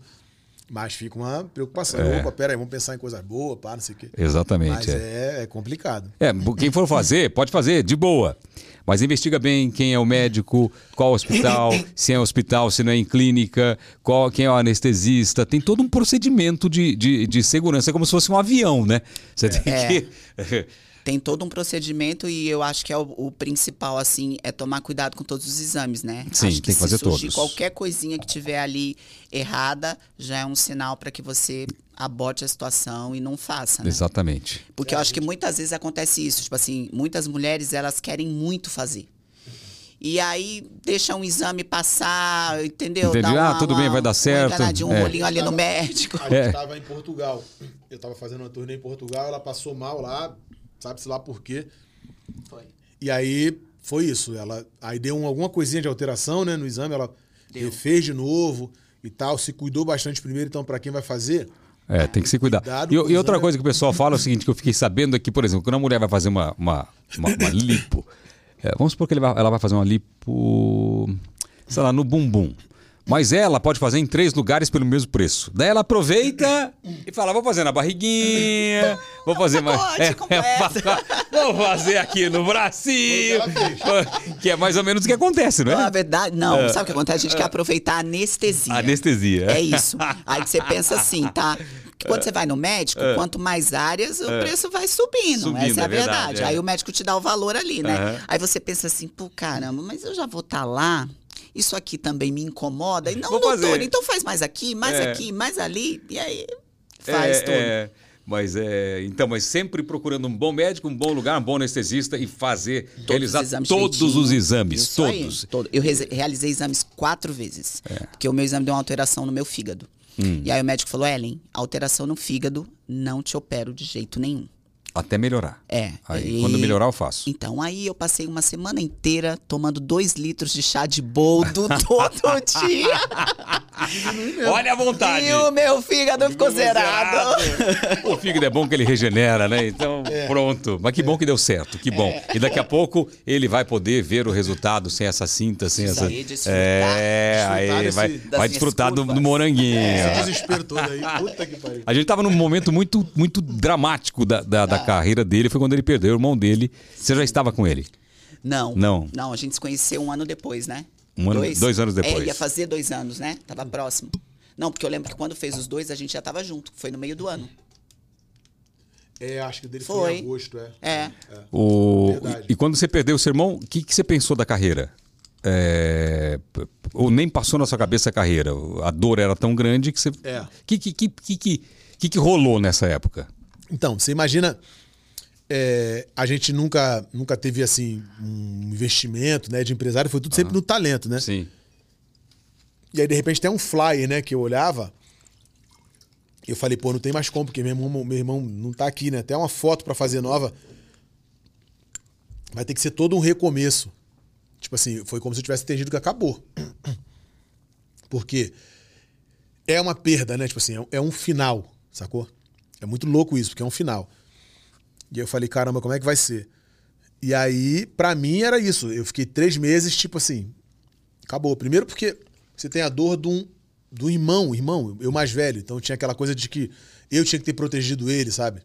Por eu ser mais velho, eu tenho essa responsabilidade, como era na escola. Se alguém mexia com ele, eu chegava Sim. e defendia. Aí você tem a situação de parceiro de música, porque a gente escrevia junto, muitas músicas. É, o palco, as viagens, os sonhos, sacou? Então tudo isso mexia muito comigo e aí a revolta, né? Por, por saber de como foi. Eu hoje consigo falar mais sobre isso, né? Mas você imagina, eu, tive, eu, eu encontrei meu irmão carbonizado. Meu Deus. E eu tive que, dentro do DML, eu fui a pessoa que reconheci. Sacou? É, então foi, pô, você vê o moleque bonito em cima do palco cantando, a gente tirando onda, pô, fazendo show, né? Uma carreira acontecendo, a gente tinha feito a Hebe, Eliana, Caramba. Gugu, música em primeiro lugar no Brasil, a gente conseguiu essa parada. E o meu irmão falava comigo, pô, a gente tem que dançar, a gente tem que fazer os- como os caras lá, lá de fora fazem. A gente já tinha essa Ele tinha admiração. essa paixão também pela cultura Tinha, americana? Tinha também. Tinha, tinha. E a ideia do meu primeiro DVD foi isso, porque eu gravo meu primeiro DVD um ano depois. Um ano. Não, foi 2011, que eu gravei- é, foi- foram três anos depois. Dois, a DVD foi em 2011, é isso aí. A Na Veia, que foi um ano depois, que foi a música que eu, que eu escrevi. que Tem voz dele no- nesse álbum, mas a Na Veia chega depois dele. Depois que ele faleceu. Eu escrevo essa música. E aí a música virou a- uma bomba. Aí a música traz. Olha como é que é louco, pra você entender agora a parada. Nós éramos dois cantores de funk do, do Rio, que já faziam uma música, porque é como mágica, é uma música romântica que o Prateado Sim. produziu. Aí eu venho com a Naveia, que era uma, uma, uma situação mais pop, com um clipe meio que puxado para as coisas gringas e tal. Aí em 2010 eu faço a Chantilly, que a Naveia foi em 2009. Aí essa música ganhou o Brasil inteiro, eu sozinho. Programação normal do país inteiro. Tocou um ano e três meses. Uau. Eu, eu solo já, mas eu não conseguia fazer show até um ano e três meses. A música tocava muito, era a música, a maior música do segmento, mas eu não tinha os- ainda o mecanismo de empresário. Ninguém entendia o que estava acontecendo. Só a música que bombava muito. De um ano e três meses a um ano e meio, eu comecei a fazer show, aí pum, disparei, porque todo mundo começou a, a perceber que aquele tipo de música era uma novidade. Ainda não existia Anitta, ainda não existia nada disso, tá? 2010 eu escrevo a Chantilly, um ano depois praticamente da, da, da música, tocando muito, quase que estourada assim, a música explodidaça. Eu conheci a Ellen, botei ela no clipe. Ela veio gentilmente, nem me cobrou nada.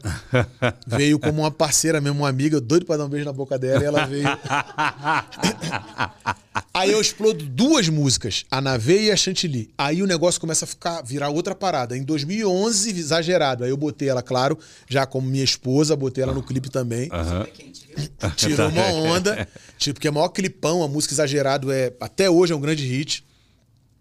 O Celso acompanhou, né? Sim. O, A gente o fez- Celso acompanhou tudo É, que a gente gente fez. teve no seu Sim, programa. sim, Sim, É. algumas vezes. Aí que acontece, olha bem, olha bem que história, como é que é forte o negócio. Ah. Aí acontece de virar o famoso pop no Brasil. Ah. O novo pop, o, O funk novo pop. pop, funk É, pop. O funk pop que eu tinha na veia, chantilly, exagerado, mas aí tinha como mágica, que já tinha sido uma música é, em primeiro lugar no Brasil, uma música romântica, que eu fiz uma declaração pro meu irmão, uma homenagem pro meu irmão no DVD. E aí começa em 2011, aí aparece a Anitta, tal, aí eu já tenho meu primeiro DVD. Aí começam os veículos a mostrarem os clipes, a onda de que é funk com banda, mas tem banda, tem balé e tal. Aí os cachês que eu conseguia chegar a 300 mil de cachê, só que eu fazia show no Rio por mil reais. Como assim? Era isso. Não antes, né? Antes. Ah, antes você fazia por mil. Saiu de mil Foi a pra 300. Pra 300 pau. 300 mil. Sacou? Com uma onda dessa, dessa parada aí, que antes, lá atrás, nego também já falava. Ih, tá viajando.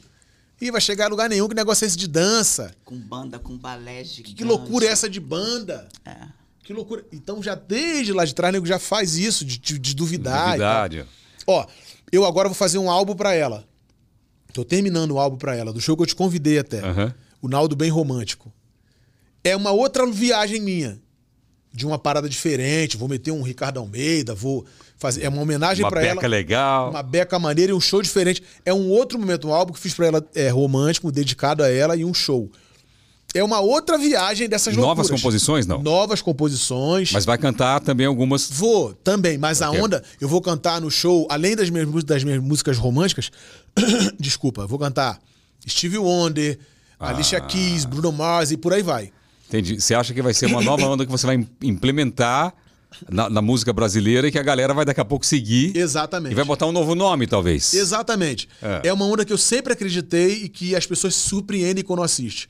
Por isso que é um show que eu não vou fazer com venda de ingresso, vou fazer um show só pra convidados e é o que ela ama, assim. A galera do romântico, a galera, da, os músicos, o Roupa Nova, o Belo, o É. Jeito Moleque, o Sorriso Maroto, os caras falam, mano, você é muito bom nas românticas, escrevendo, cantando e tal, tem músicas lindas. O show vai ser isso. Ele é romântico, falando nisso?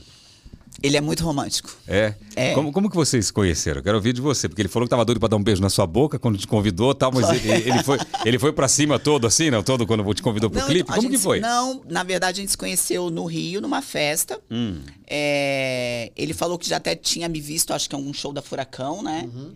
Que a gente. Aí ele foi até na festa da minha revista, né? Uhum, Aí disse que me cumprimentou, que falou comigo e tudo, mas eu não lembrava. Mano, tudo também muito. É, ele chegou lá e falou: Eu sou rápido. amigo do Chris Brown. É. eu nem sabia que era Chris Brown. Eu não sabia. Inclusive, eu falo isso pra ele. Eu falo assim, pô, eu acho que muita gente passou a conhecer o Chris, Chris Brown Brown de tanto você. que você falou. É, porque é, eu, por exemplo, eu não sabia e conheço muitas pessoas que não sabiam quem era. Mas ele falou tanto que todo mundo foi lá e deu um Google. Ajudou. E, e aí, como então, que foi? e aí a gente se encontrou. Teve um, um programa do Wagner, Wagner Montes, né? Wagner Montes. Que a gente foi fazer no Rio. E, e aí, nesse dia desse programa, Hum. eu percebi que ele me olhava diferente. Que o olhinho tava brilhando, entendeu? que o olhinho tava brilhando. Depois veio o convite pro clipe, que todo mundo acha que em Chantilly a gente já tinha alguma coisa. E não tinha. E não tinha nada. Tá. E aí foi pós-Chantilly Não, e que acabou rolando. Perdão por estar aqui. A Chantilly, é, a brincadeira, né? E até assim, falando é, sobre comida e tal, não sei o quê, que morango combina com chantilly. né? Sim. Mas eu escrevi a música e tinha sido convidado. A minha assessoria tinha convidado uma outra menina pra fazer o clipe. A gente chegou a ensaiar com a garota, mas aí não tava rolando, não tava tendo Sim. Uma, uma, boa, uma boa E, desenvoltura e da quem da sugeriu o nome da moranguinha? Aí, Não, pode falar, porque a gente já falou isso outras vezes e não tem É, problema nenhum. é verdade, né? é verdade. Foi a ex-mulher dele. É. Ah, entendi. Foi. É, É. deixa eu coçar a cabeça. Não, mas é verdade, ué. A gente já falou isso em outros lugares e não vou mentir. Ah, é. né? Ele não vou coçando a cabeça. Não, É, porque o Celso tá me botando numa furadinha. É, não, é porque é uma. É, é, nem sei se já contou isso. A gente já falou isso. em outros Esse lugares. César porque é meu amigo, ele tá me É, não, é, uma- é porque é uma história. É, Não, eu tô muito, brincando. Muito longa e, e tudo depende da, da maneira que. Que vai interpretar. Exatamente, que a pessoa quer ver a situação, Sim. entendeu? Porque ele já. Ele, né, tinha um relacionamento onde eles tinham problemas, já tinham se separado algumas vezes e tal. E aí ele me conheceu, e É, aí tô se, é, se apaixonou. E, e aí um dia ele me procurou e falou pra mim que tava apaixonado. É, eu, eu tô apaixonado por você, eu só penso em você, eu escrevo música pra você, eu, eu quero casar com você, eu me vejo velhinho com você e tal. E não era mentira. É, e eu era solteira. E aí eu falei pra ele, eu falei, olha, é, eu não posso ficar com você. Falei, você é casado. Se você tivesse, se você fosse solteiro, ou de repente se eu encontrasse com você, sei lá, por aí, eu fui muito sincera. Falei, você é um tipo que me atrai. Talvez eu ficaria com você se soubesse que eu nunca mais fosse te ver. Mas você tá dizendo pra mim que você me ama. Então eu não posso fazer isso. Que também não queria arrumar um problema pra Sim. mim, né? Falei, não quero. Aí ele me perguntou assim: "Mas se eu não fosse casado, você ficaria comigo?" Eu respondi: "Ficaria". Só que Celso nunca, pela vida dos meus filhos, nunca se passou na minha cabeça que esse ficaria Que eu, seria o amigo do Chris Brown ia ser o martelo, entendeu? Tipo, carimbou é, a decisão dele. a decisão. E aí ele tomou toda a decisão de se separar e tal, e enfim. Caramba, que amor, hein? E aí me conquistar, porque eu não acreditava também que fosse real. Aquele amor todo Ele naquele poderia momento. te amar, mas você, por ele, talvez só tinha uma atração que você falou que era, que era um então, tipo assim, que te atraía. Ele tal. deu um, um tiro no escuro, né? Quando ele, não, olha, eu não dá mais e tal, e eu tô interessado em outra pessoa, porque poderia não ter dado certo, mas eu acho que tem coisas que realmente estão escritas, né? Eu acredito nisso, assim, que tá, nossa história Hoje tá você o ama. Sim, muito. Olha que 13 legal. anos, né? 13 anos juntos, né? 13 anos, já quebramos umas pedrinhas por Já. aí, mas graças a Deus. Mas ele falou pra mim que fez uma loucura quando você tava na fazenda. Ah, ele fez algumas. Fez algumas, né? Fez algumas. Mas ele, quando ele me contou, ele, pena que ele apagou os vídeos Dele no mato. Dele no mato. Você tem esse vídeo? Não, porque eu vi do celular dele. Então, acho que ele foi apagar uns vídeos e apagou no iCloud e apagou no outro celular dele. Então, mas era surreal. Ele tava vestido com roupa de exército. Pois é, mas que loucura. Peraí. Você estava na fazenda e ele percebeu que você não estava bem assistindo o programa. Sim. Aí ele falou: preciso dar uma prova de amor pra ela. Foi isso, Naldo? Exato. E aí, conta a história, Naldo, que essa história Exato. é boa. Essa você nunca contou por Nunca aí. contei. Põe esse nunca fone, contei. pode jogar no chão esse fone. Pode pôr no chão que Deixa esse eu fone tá esse trabalhando. Isso, pronto. Aí. Nunca contei essa história.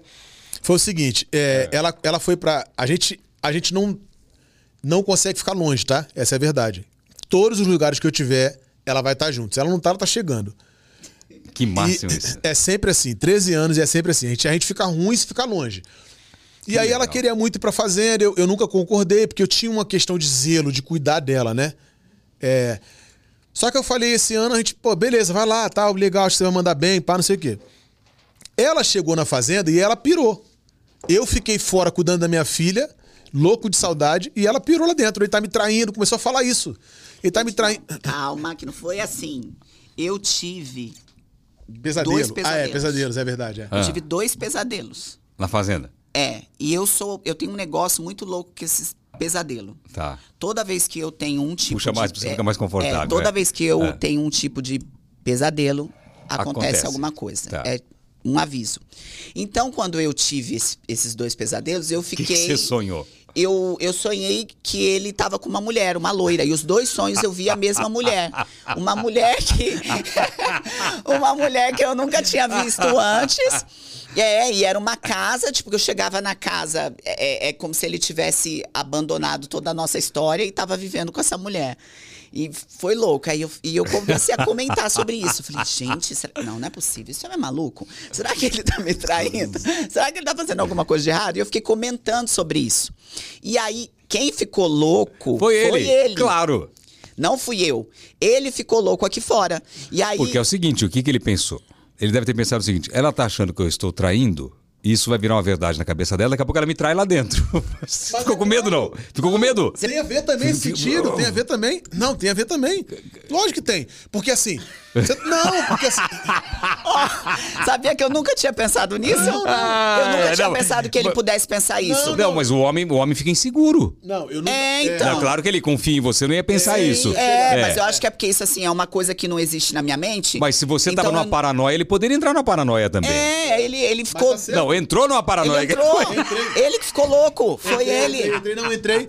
Não, e, e assim, na verdade, eu confio, né? Pô, Sim, em você. claro, claro. Tal, normal, não é isso. Mas assim, o fato de você não ter ficado bem, aquilo começou a me de- não me deixar bem.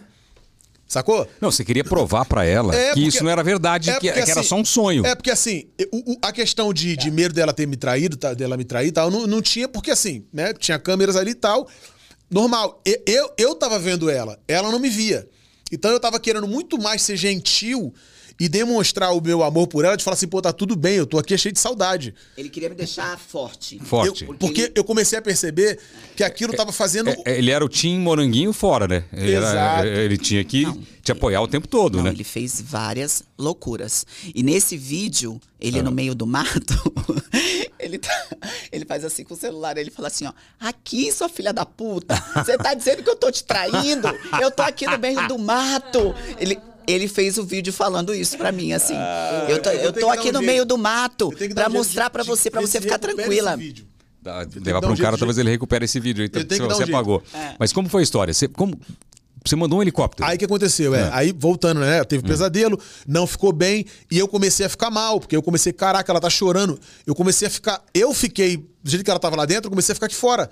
Porque eu, caraca, ela não tá bem, ela tá chorando. E eu, pô, sempre cuidei, sempre junto pra caramba. Pô, vou mandar um helicóptero, mano. Vou fazer uma declaração de amor. Sabe esse Cidinho aqui? Que eu, te, que eu liguei? Ah, ah, ah. Foi o Cidinho comigo. É mais um que se eu ligar pra ele. Mano, vou te passar o telefone do cara. Pá, o Cidinho que. te- eu que resolvi tudo, mas o Cidinho que me passou a fita. Essa empresa aqui é aérea. Só que a gente, né, favelado do Rio, irmão, tu tem que fazer uma, uma parada que é errada, mas tu vai ter que fazer. Porque ele não podia ir ali. Sacou? A ANAC não permite, não sei o que. A empresa foi, topou comigo, Mano, vamos lá pra jogar as pétalas de Não. rosa. Falei, bota o, o, o, o, o- o cartaz.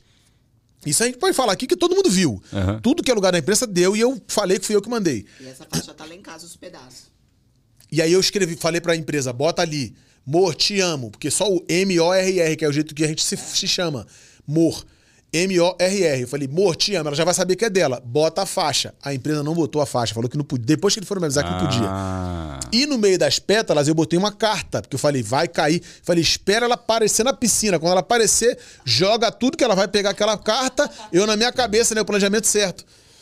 Ela pega a carta e vai ler, não tinha nada sobre o jogo, era só dizendo, fica tranquilo, eu tô bem, eu te amo, tô Não aqui tô com te você. traindo. Não tô te traindo, tal. Era isso.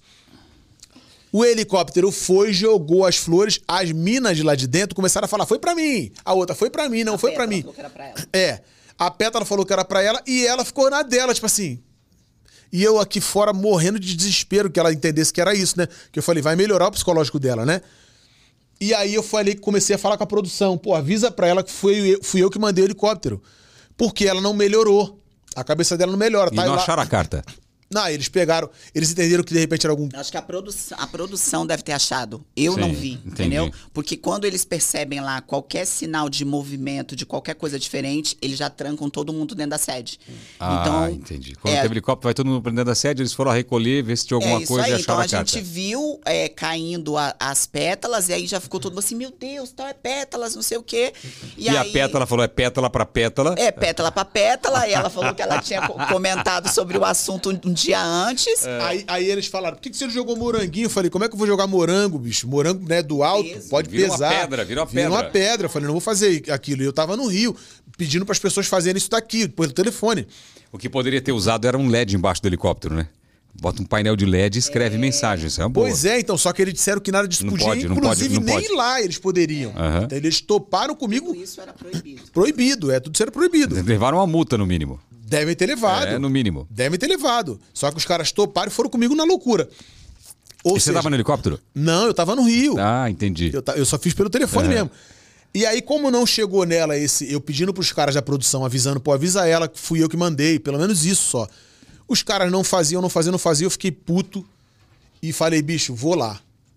Falei, vou pelo menos soltar um balão, o que, que eu pensei? Amarro um- uns balão e, e solto na beira do bagulho. Chego lá na porta, não entro na, na parada, mas. Tinha os balões no meio do mato. Não, ele... Tinha um monte de balão estourando nos matos. Você escutava, não?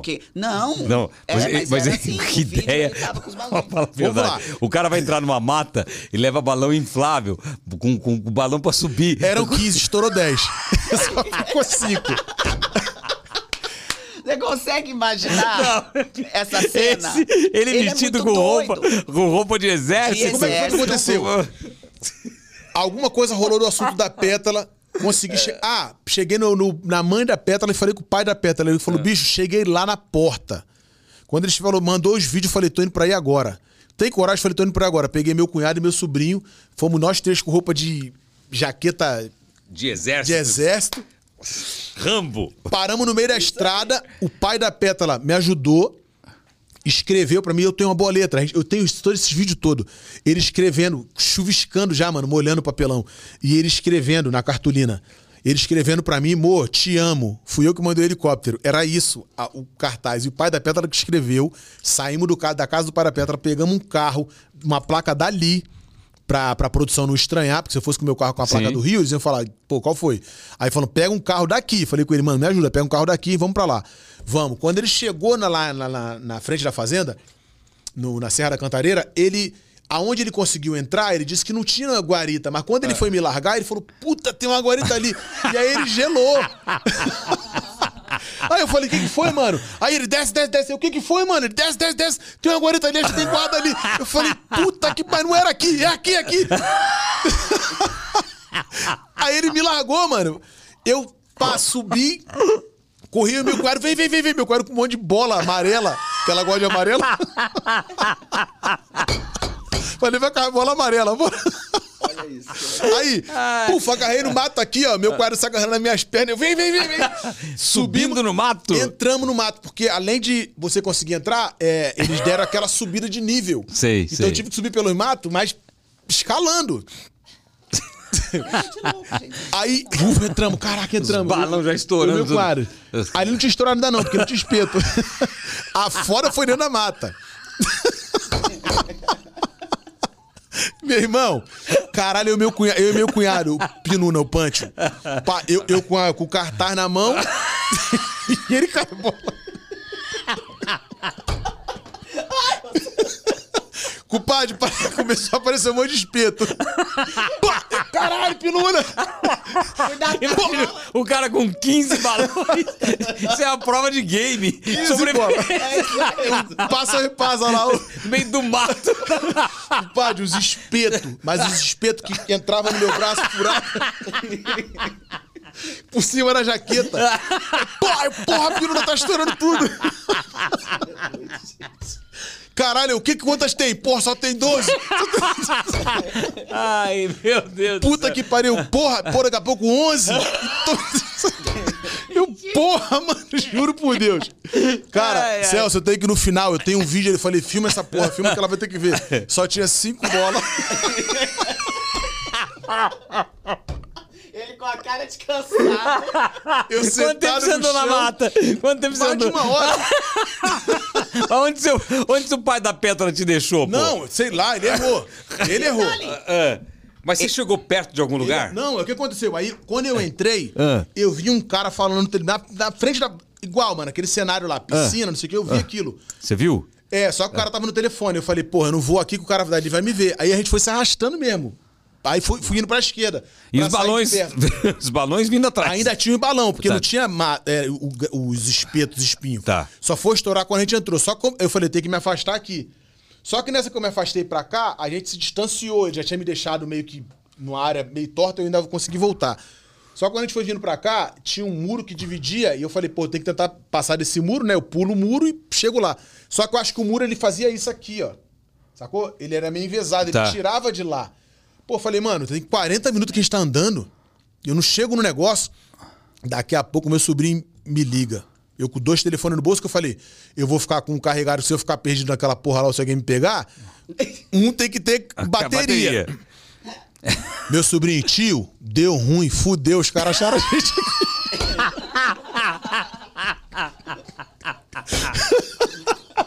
Fudeu. Deu ruim, os caras pegaram nós aqui. Eu falei, caralho. Pino, o que, que foi? O que, que foi? Falei, mano, os caras pegaram eles lá, o pai da pétala e o meu sobrinho. Que loucura. Você achou que você tava num filme? Achei total. E eu lá dentro andando com meu cunhado, e meu cunhado, porra, porra, obedecendo, né? É. E não falava um ai e tal. Eu fazendo os vídeos pra ela. Caralho, onde eu tô aqui, filha da puta e tal. Isso de tinha estourado, beleza. Aí me liga o, o- um dos Eu não lembro o nome do cara. Não era o Carelli, era um É. outro diretor. Aí o cara me ligou. Alguém passou o telefone pra ele, começou a rolar imprensa já chamando, porque eu via mesmo eu andando, eu via, né? Ih, estão sabendo que tu tá aí, tal. Eu, não, tô aqui não. Aqui, tô, tô, na, tô, tô, tô no Rio. Aí o cara me liga. Opa, e aí, Naldo, tudo bem? Eu, tudo bem, o caralho.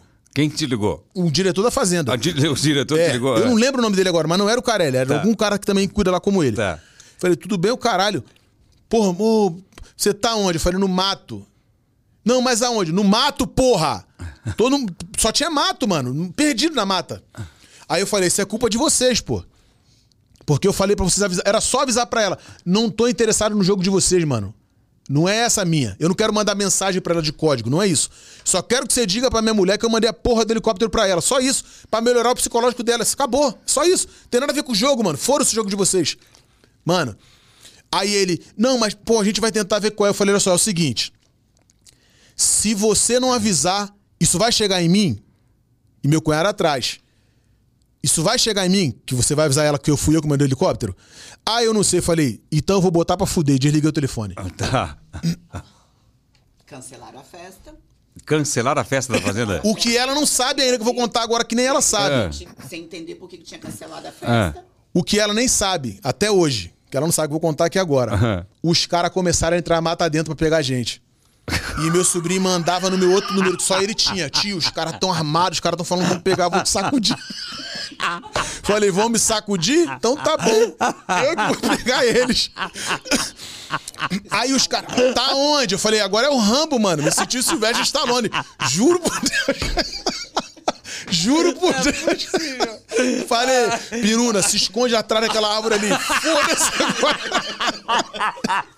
Deixa ele vir. Não, o balão mandou pro caralho. Agora foda-se. Joguei. Falei, no mínimo, se ela ver um balão amarelo, ela vai imaginar que fui eu. Agora foda-se. Soltou. Joguei. Falei, agora já era. Porque o balão. Ué, que você jogou o balão, o cara viu onde você tava. Não, e eu joguei, porque eu falei assim, pelo menos, sei lá, se alguém assoviar porque o balão é amarelo, ela vai imaginar alguma coisa. Aham. Falei, o balão amarelo, ela vai imaginar. Joguei com o coração quase chorando. Falei, pô, deu ruim. Deu ruim, mas joguei.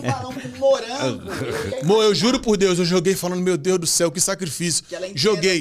É, joguei. Ninguém fez nada, barulho nenhum. Falei, foda-se, agora já era balão. Aí, falei pro meu cunhado, fica atrás da árvore ali que eu vou ficar aqui atrás. E eu, eu ouvindo os caras vindo, né, chegando.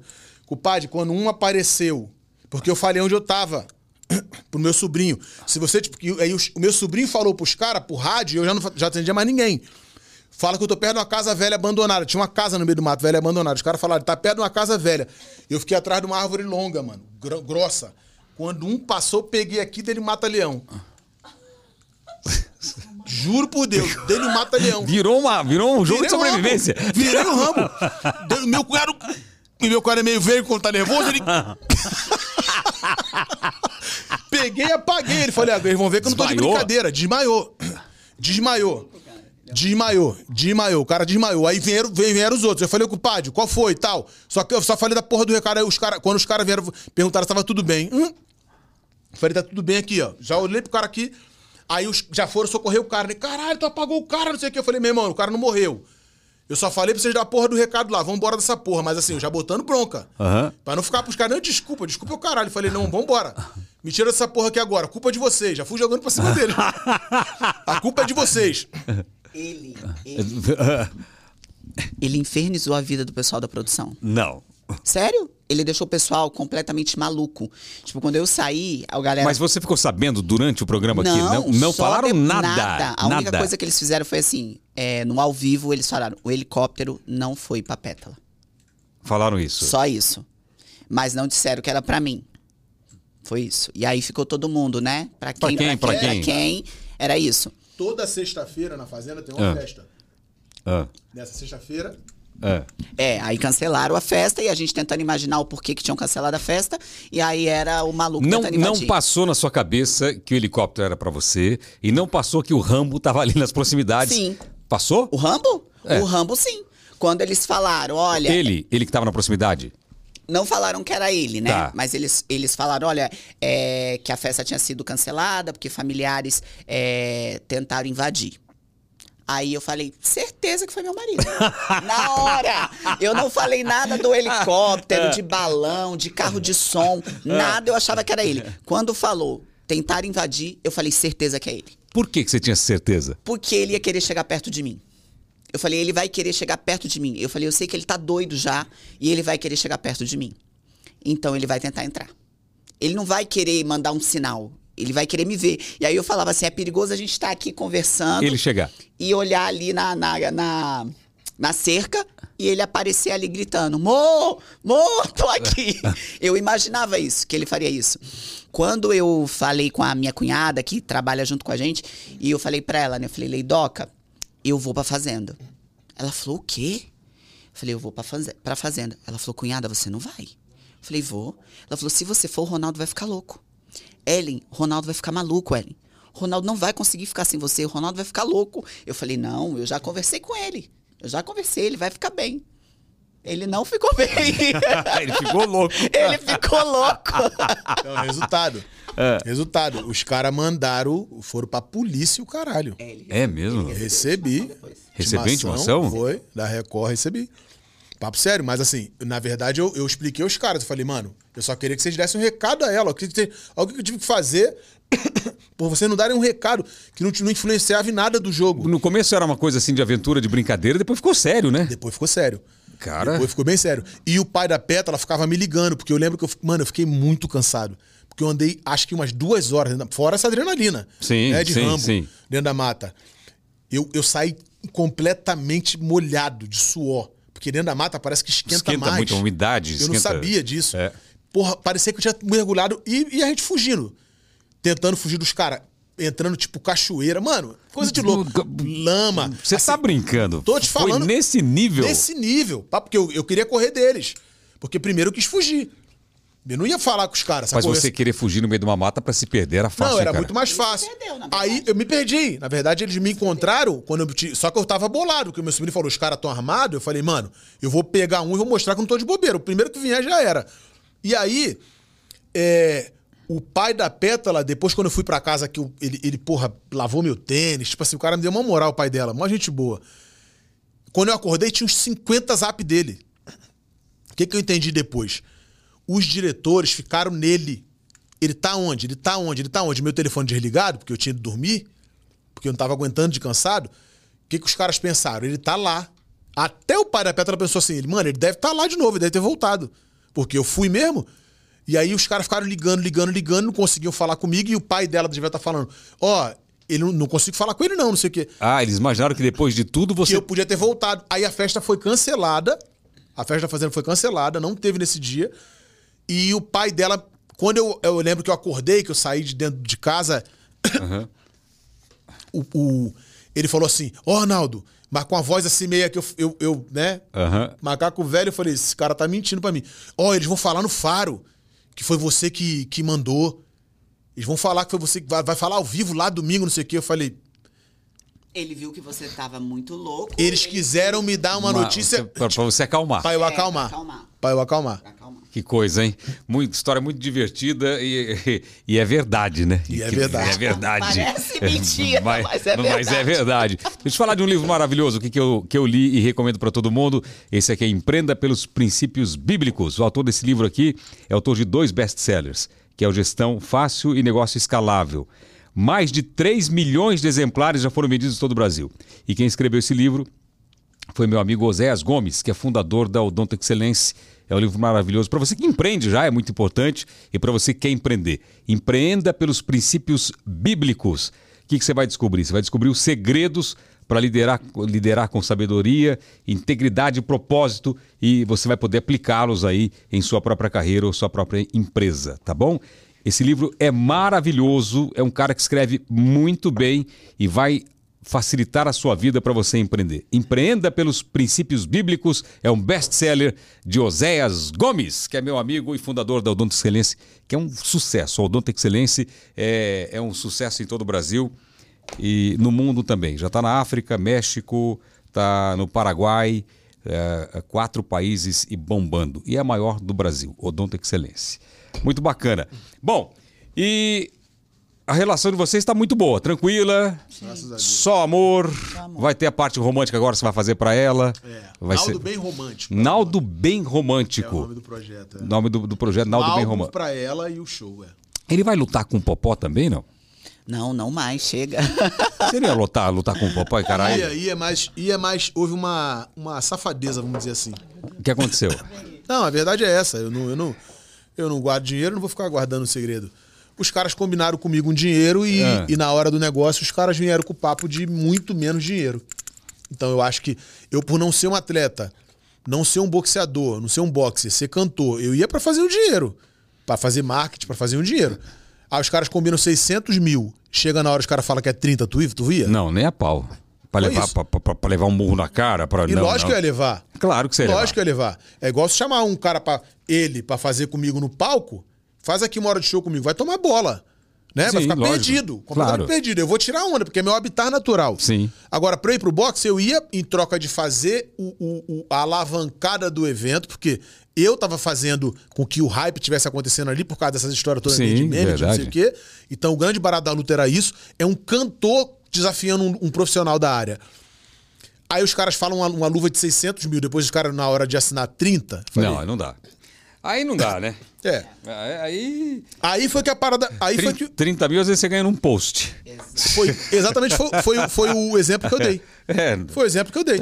Falei, pô, vocês estão de brincadeira com a minha cara? Tá achando que é Em sacanagem? casa, né? Sentado no seu sofá, você faz o vídeo e ganha. É, exatamente. E outra coisa, você levar murro ah, ah, na, na- na- na- na- no seu rosto, que é a sua cara, da sua, da sua carreira, né? Você vive. Tudo bem. Vive de tudo, da dança, talento, mas vive da cara também, Lógico. né? Pô, e, e a saúde? Vamos aí agora, vamos pro outro lado agora técnico da coisa. Ah. Depois eu treinando com os profissionais, os caras me falaram, irmão, tu é muito louco, porque assim, se você for nocauteado, você apagou, tu vira e teu joelho torce, tu vai ficar três meses no mínimo de cama. Não, e pelo amor de Deus, eu não teria coragem, acho que por dinheiro nenhum, entrar na frente de um boxeador profissional. É, é, Então, e eu fui mesmo. Eu tava treinando a Vera mesmo, de verdade. Os caras que estavam me treinando são profissionais da área. O Badola, o Minotouro. tava treinando pra derrubar. Sim. Assim como o Bambam tá treinando pra derrubar Sim, o Popó. de O Popó- verdade. O Popó, o, Popó- o Bambam acha que vai derrubar o Popó. Sim, ele tem essa vontade. É, é. Ué, é, é uma. Entrou a porrada, o cara cai. Não é? É- Era o que eu É, tinha. é. Era, o- era o É, que eu é. tinha. Era o que eu tinha. Falei, eu não tenho a técnica. Mas se entrar uma, força é força. Se entrar uma, ele é humano tanto quanto eu. É, uma no queixo já era. Já era. Se der uma benda que força eu tenho, duas toneladas e meia, que eu pesei lá com o Minotouro. Duas toneladas e meia, um soco meu. Você é forte, pô. Pô, muito. Eu quebro essa mesa no meio. Você não consegue invadir a fazenda, mas você quer. Ainda mais depois do gin, pronto. A gente vira o giraia. É o giraia. Cara, eu tô muito. Eu tô muito ansioso pra ver a luta do Popó e do Bambam. Eu É. falei pro Bambam, falei, ele veio aqui, falei, você vai levar um cacete do Popó. Vai rolar mesmo? Vai rolar, vai. Vai. rolar e, e ele, ele. Só que aí eu vi algumas pessoas falando que realmente ele pode derrubar o Popó. Uhum. Porque entra uma. Ele é muito maior que o Popó. A, a- a- como fala? A Envergadura. a envergadura dele é maior. que era, que era o meu, a minha parte teórica, era isso. Eu falei, eu tenho, eu sou muito maior, então a minha envergadura é maior, o meu alcance é maior, e eu vou treinar pra pegar, que era humanamente impossível, porque, pô, você em um mês, dois meses treinar pra pegar um, um cara Não que dá. é tetracampeão. É, que inteira.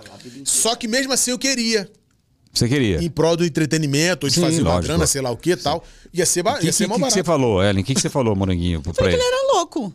Eu falei, mo, você tá maluco? Você tá louco? Não é possível. Você não para ele? Não. Ele não te ouve? Não, tem horas que não adianta, tem horas que ele não ouve. Mas ele, ele é assim, de imediato, quando eu falo alguma coisa, ele tá com aquela ideia fixa na cabeça. Mas ele fica depois. Aí depois ele fica, Fica- pensando.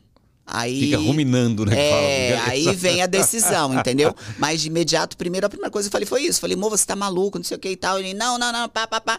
Falei, tá bom então. Então vai lá. E aí eu comecei, claro, com a mulher, como uma mulher de fé que eu sou. Falei, Senhor, ele só precisa de um soco. Senhor, é só um, pai. Porque eu não queria meu marido chegando em casa Cara, todo todo quebrado. então eu tava esperançosa na fé. A esposa pedindo só um soco pra acabar com ele. Só, eu só, é só um, Senhor. Eu só quero um soquinho só. Aqui, ó. Aqui, ó. Já, já no queixo. Queixo, ca- qualquer um cai, né? Qualquer um cai. Mas se desse os 600 pau, você iria? Ia, tava pronto pra isso. O, o papo, ô Celso, É. foi o seguinte: o papo foi num grupo de WhatsApp com os advogados. Era o dia de assinar o contrato, com a empresa de assinar o contrato. Entendeu? Então eu tava valendo. Não, pra- valendo a Vera. Valendo a Vera. É, Mamá, que é o nome do, do, do cara que tava falando comigo, que o Popó que trouxe até, que é a Fight Music Show, que fizeram essa papagaiada, na verdade, comigo. Porque assim, eu tava me dedicando, eu tava treinando. Eu fiz alguns programas falando que ia fazer a falou, luta. fez programa. Você colocou a sua palavra. né? Coloquei a minha palavra, É. que depois fiquei parecendo mentiroso, mas a verdade foi essa. Eles trataram comigo e os caras que estavam me treinando, eles falaram com os caras primeiro. A gente tem de luva pro Naldo 600 mil. Quando chegou na hora do contrato, o cara, pô, 30 mil. Eu falei, que isso, cara? Não, 30 mil. Aí eu falei, pô, mano, então, ó, tchau, tô 5% saindo. do valor? 5% Pô, do tá valor louco? dá, mas né? 30 mil. 30 mil pra eu tomar um soco na costela, quebra uma costela, fico seis meses de cama Atrapalha cantar? atrapalha meu, minha agenda. Porque como eu já vinha bombando pra caramba, nem tinha lançado a Love Love ainda. Era só por causa das histórias minhas de meme que eu já tava hypado pra caramba. Eu falei, pô, por causa de 30 contas o cara tá me propondo. Que não, isso? não dá, não dá, não dá. Não tem lógica. Bom, aqui tem um quadrinho que chama. é, tem, cadê o, o quadro aqui das notícias? Não tem, né? Então pode ser e não pode ser, é isso? É. Boa. Rio de Janeiro ou São Paulo? Ah, peguei, hein? Rio de Janeiro. Dá satisfação de tudo que aparece na mídia ou não se importar tanto? Hoje não mais, nem me importa mais. Ser feliz ou ter razão? Hoje, com mais maturidade, ser feliz. Viajar ou ficar em casa? Aí ficou ficou difícil. Aí ficou difícil, né? Porque a gente gosta pra caramba de, de, do pouquinho das duas coisas. Eu nunca viajei a vida inteira, então hoje viajar pra mim é mó barato. É, é fazer amor ou fazer sexo? Essa aqui. Olha, hoje, do jeito que eu sou um tigrão nervoso. As duas coisas, né, meu amor? Ah, Olha aí, qual que é a diferença de fazer amor e fazer sexo? Ah, porque é legal um pouco de aventura, um pouco de loucura. A gente já falou um pouquinho também aí espontaneamente contra a nossa vontade, mas acabou falando um pouquinho de, da nossa particularidade, assim, de coisas íntimas nossas. A gente, por bom parceiros que somos, a gente tem um pouco de, de loucuras assim envolvidas. É, eu, eu defino assim, tá? O, o, o fazer amor é, é, é mais carinhoso. Tá. Né? Eu, como mulher, é aquela coisa de você ser acolhida mesmo ali pelo parceiro, como se você fosse uma porcelana, algo que vai quebrar. E o sexo já é um negócio mais louco, mais avassalador e sobe pelas paredes.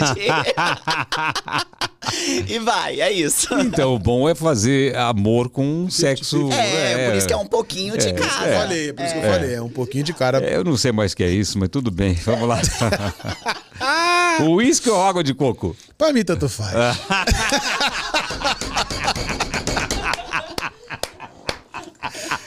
Curiosamente, quando eu escrevi essa música, eu ia dizer água de coco, que eu não bebia. É. Mas aí acho que, eu, acho que eu vi meu futuro, porque hoje pra mim é tanto faz. Você não bebia, né? Vocês não bebiam? Não. Mas como que entrou a cachaça na vida? Pandemia. pandemia. Pandemia. Muita gente começou a beber na pandemia, né? É. Eu, eu, na pandemia, eu, eu realmente eu, be- eu bebi mais. Hoje eu não bebo mais, é muito raro assim tomar um pouquinho de vinho e tal. É, mas eu, eu na pandemia eu bebi mais realmente. É, então, aí a gente ficava em casa, acostumado com essa adrenalina, né? A vida corrida, Aham. de show e tal. Não podia sair, não podia fazer show, não podia fazer nada. A gente falou, pô, vamos criar alguma coisa aqui. Eu tinha ganhado uma caixa de especiarias, né, pra fazer Aham. drink. Comecei a inventar uns negócios, primeiro umas coisas docinhas, né? Jogava leite Claro. condensado, Ah. jogava uns negócios dentro. Ficava gostoso e começou assim. É. Aí hoje, hoje ele bebe um pouquinho. É, hoje ele bebe um pouquinho. Hoje eu gosto, hoje eu gosto um pouquinho de, de jogar O um. que, que, que, que a bebida te faz de bem? De bem, é, Porque você falou que você era um cara, pra mim, fora do ar, que você era o super antissocial. falei pra você, fora do ar. É, é uma Eu história era- maluca do, do Naldo, do jeito que ele É. se comportava, né? É. Eu era. As pessoas entendiam até que eu era marrento. Né? No. Rio de Janeiro a gente chama de marrento. Sim. Pô, um cara meio cheio de marra, que pô, não dá moral pra ninguém. Não era isso. Eu era muito na minha. Eu, as pessoas me convidavam pra algum evento, alguma festividade, alguma noite diferente. E eu não ia. Porque eu pensava assim, pô, tá todo mundo bebendo, um som alto e o cara falava no ouvido do outro gritando. Ah, é? Ah, eu odeio bora isso. ali." Eu falava, o cara quer conversar, por que não abaixa o som? Mas é assim à noite. E isso eu não suportava. Você é bêbado.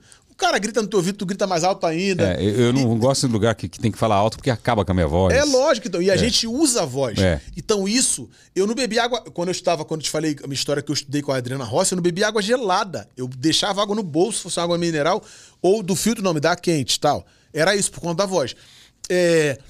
Um fato de que, pô, como é porque. Mas um exemplo do, do, do seu não ir pra uma festa. Eu, quando conheci o Jorge Matheus, eu conheci o Jorge primeiro, quando eu fui assinar o contrato com a Audiomix, lá em Goiá, lá em Goiânia. Curiosamente, a minha vida era tão louca que às vezes eu não conseguia nem dizer pra ela onde ia.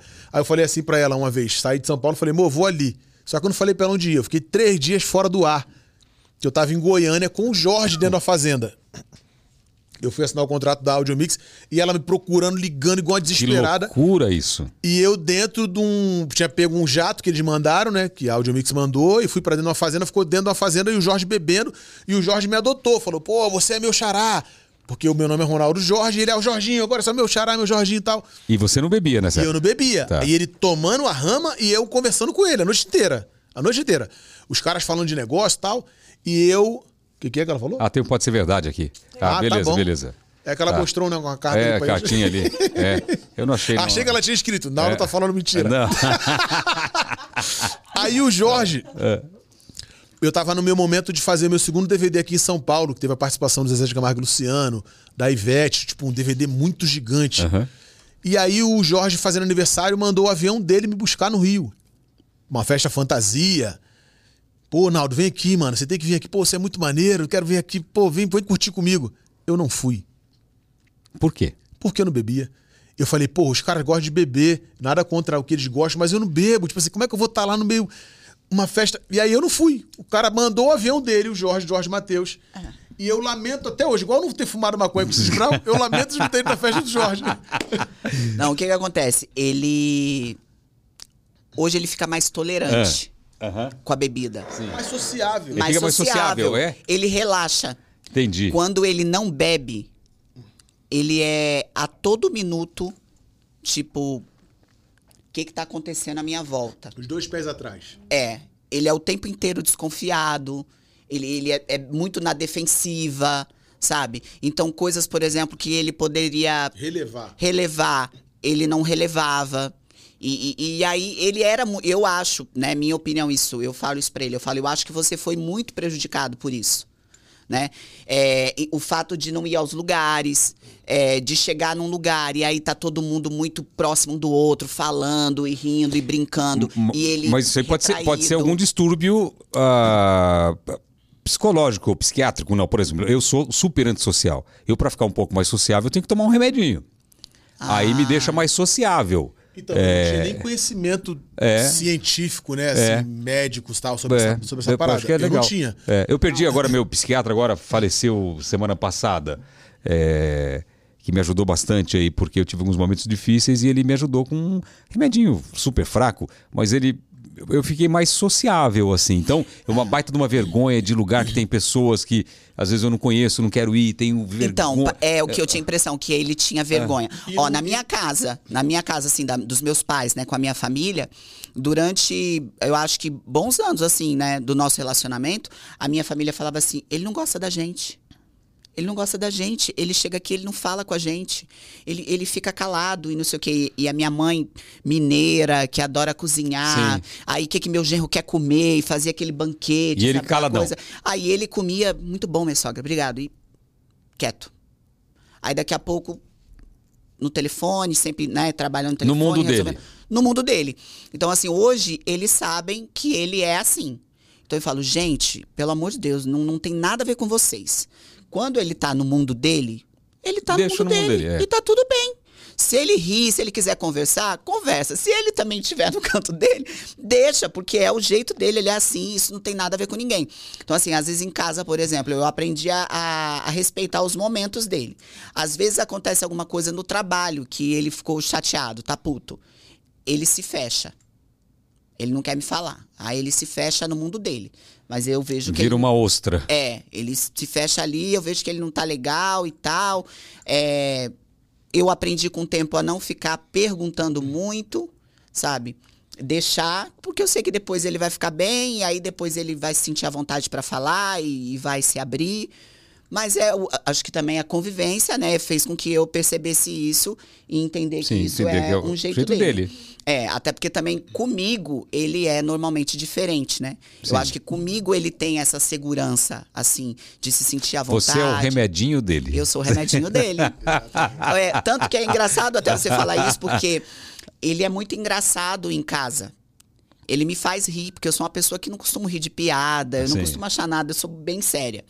E aí ele me faz rir. E aí eu fico assim pra ele, e as pessoas precisam conhecer esse lado. Você precisa fazer as pessoas rir, porque as Mas pessoas. ele faz todo mundo rir. Não, menos agora eu- faz. é. agora faz, Eu viu? consigo ser como sou em casa. Aqui eu sou com você, eu tô sendo com você. Você em casa. É.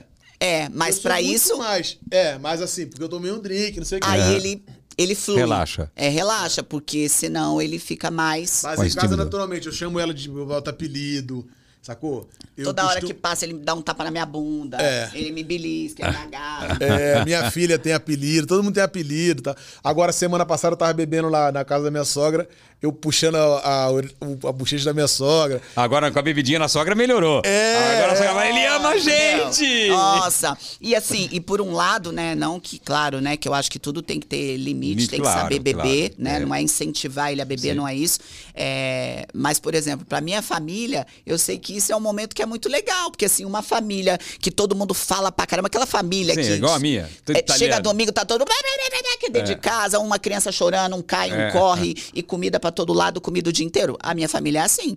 Então, quando ele bebe, que ele fica nesse mesmo ritmo, né? É legal. É legal, né? E todo É. mundo fica feliz, né?